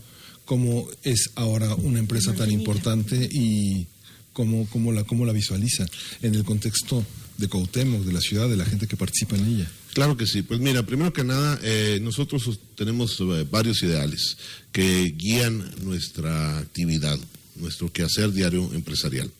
Y uno de ellos tiene que ver con eh, la responsabilidad social. Por un lado está el hecho de que debemos dejar la tierra mejor que como la encontramos para las siguientes generaciones. No podemos estarnos acabando el planeta, los espacios que nos toca ocupar, para que después queden en peores condiciones. Y segundo lugar, en respecto a la parte esta de social, bueno, pues sostenemos que si una organización no ve, no únicamente por sus eh, accionistas, porque debe manejar utilidades, pero por sus colaboradores, por sus clientes, por sus proveedores y por la comunidad en especial, pues simplemente no tiene una justificación de existir de tal forma que tiene que ser un factor real de cambio. Sostenemos que, bueno, parte de los problemas que vive el país, sobre todo la inseguridad que a todos nos aqueja, pues se da precisamente porque las empresas, entre otras cosas, no hemos sabido crear los espacios, las oportunidades para que la gente de trabajo pueda encontrar precisamente una labor digna para su sustento. Yo creo que nadie está dispuesto a exponer su libertad o su vida trabajando en el crimen organizado o cualquier, cualquier cometiendo delitos. Lo hace porque no tiene otra salida. La, gente no encuentra la manera de resolver sus problemas más básicos y tiene que caer en una situación que luego se pueda tornar inclusive un vicio y es lo que nos apega. ¿no? Entonces, si nosotros, eh, los empresarios, no estamos creando esos espacios dignos, pues somos corresponsables de la crisis que pueda eh, darse precisamente en el tema de la inseguridad.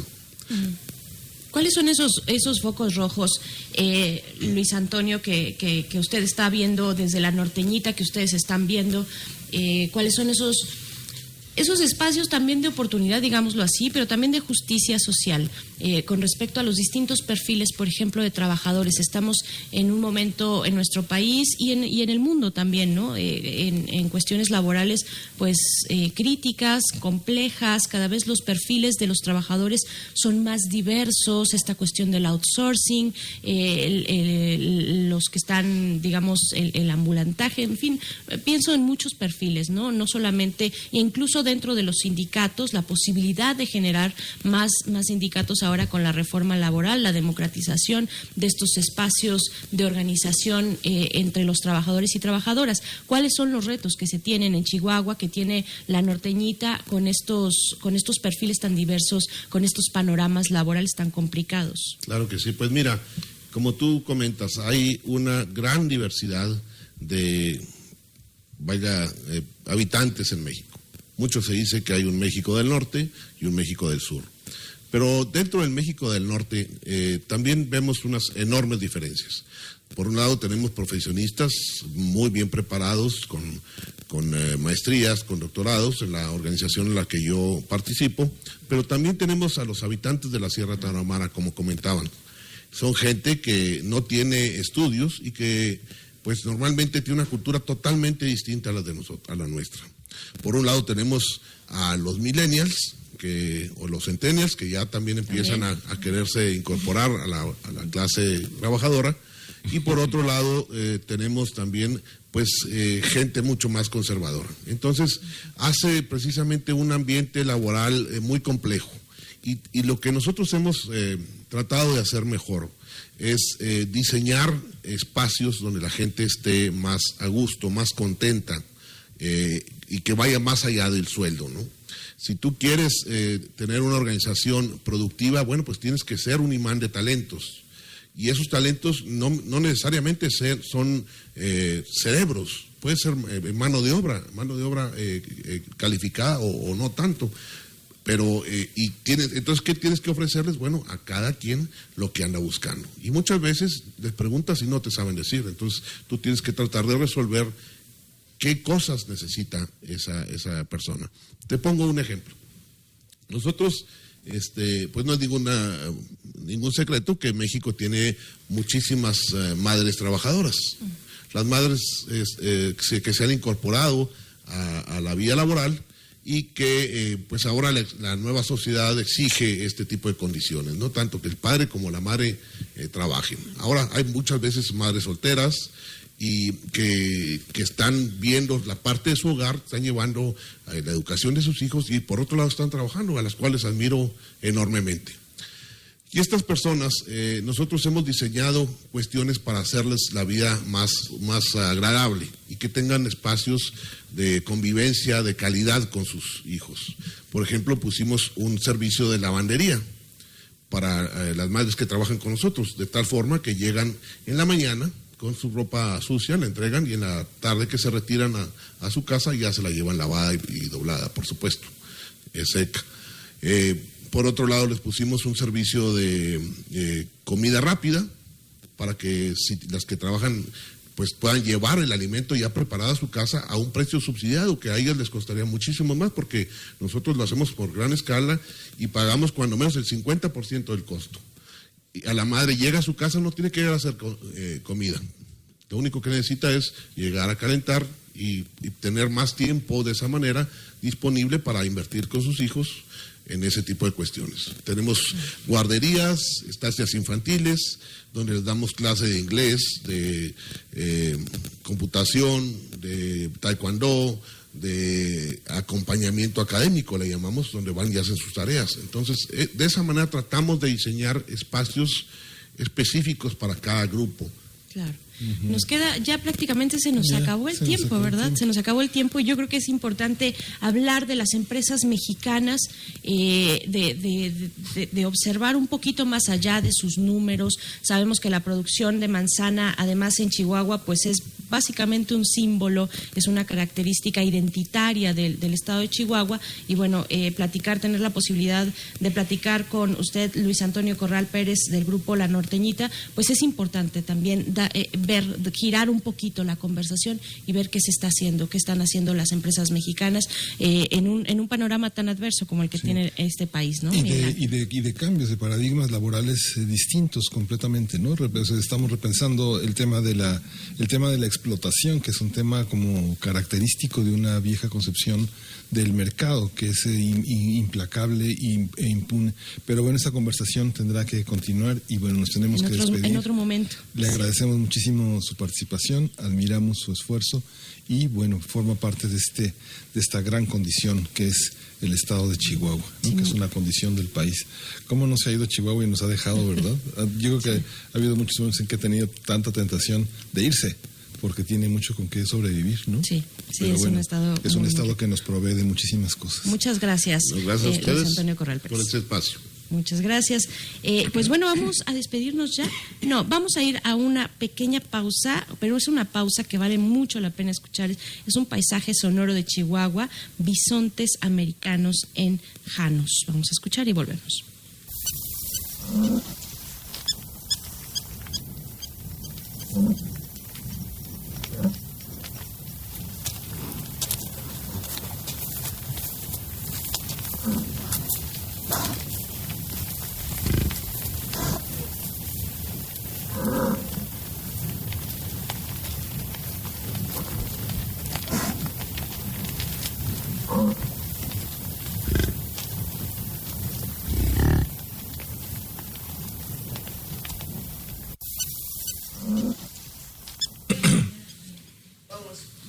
Pues ya prácticamente nos despedimos, les, decimos adiós y pues este esfuerzo no se hace solo, hay un, todo un conjunto de personas que desde sus posiciones hacen posible que estemos en estos micrófonos.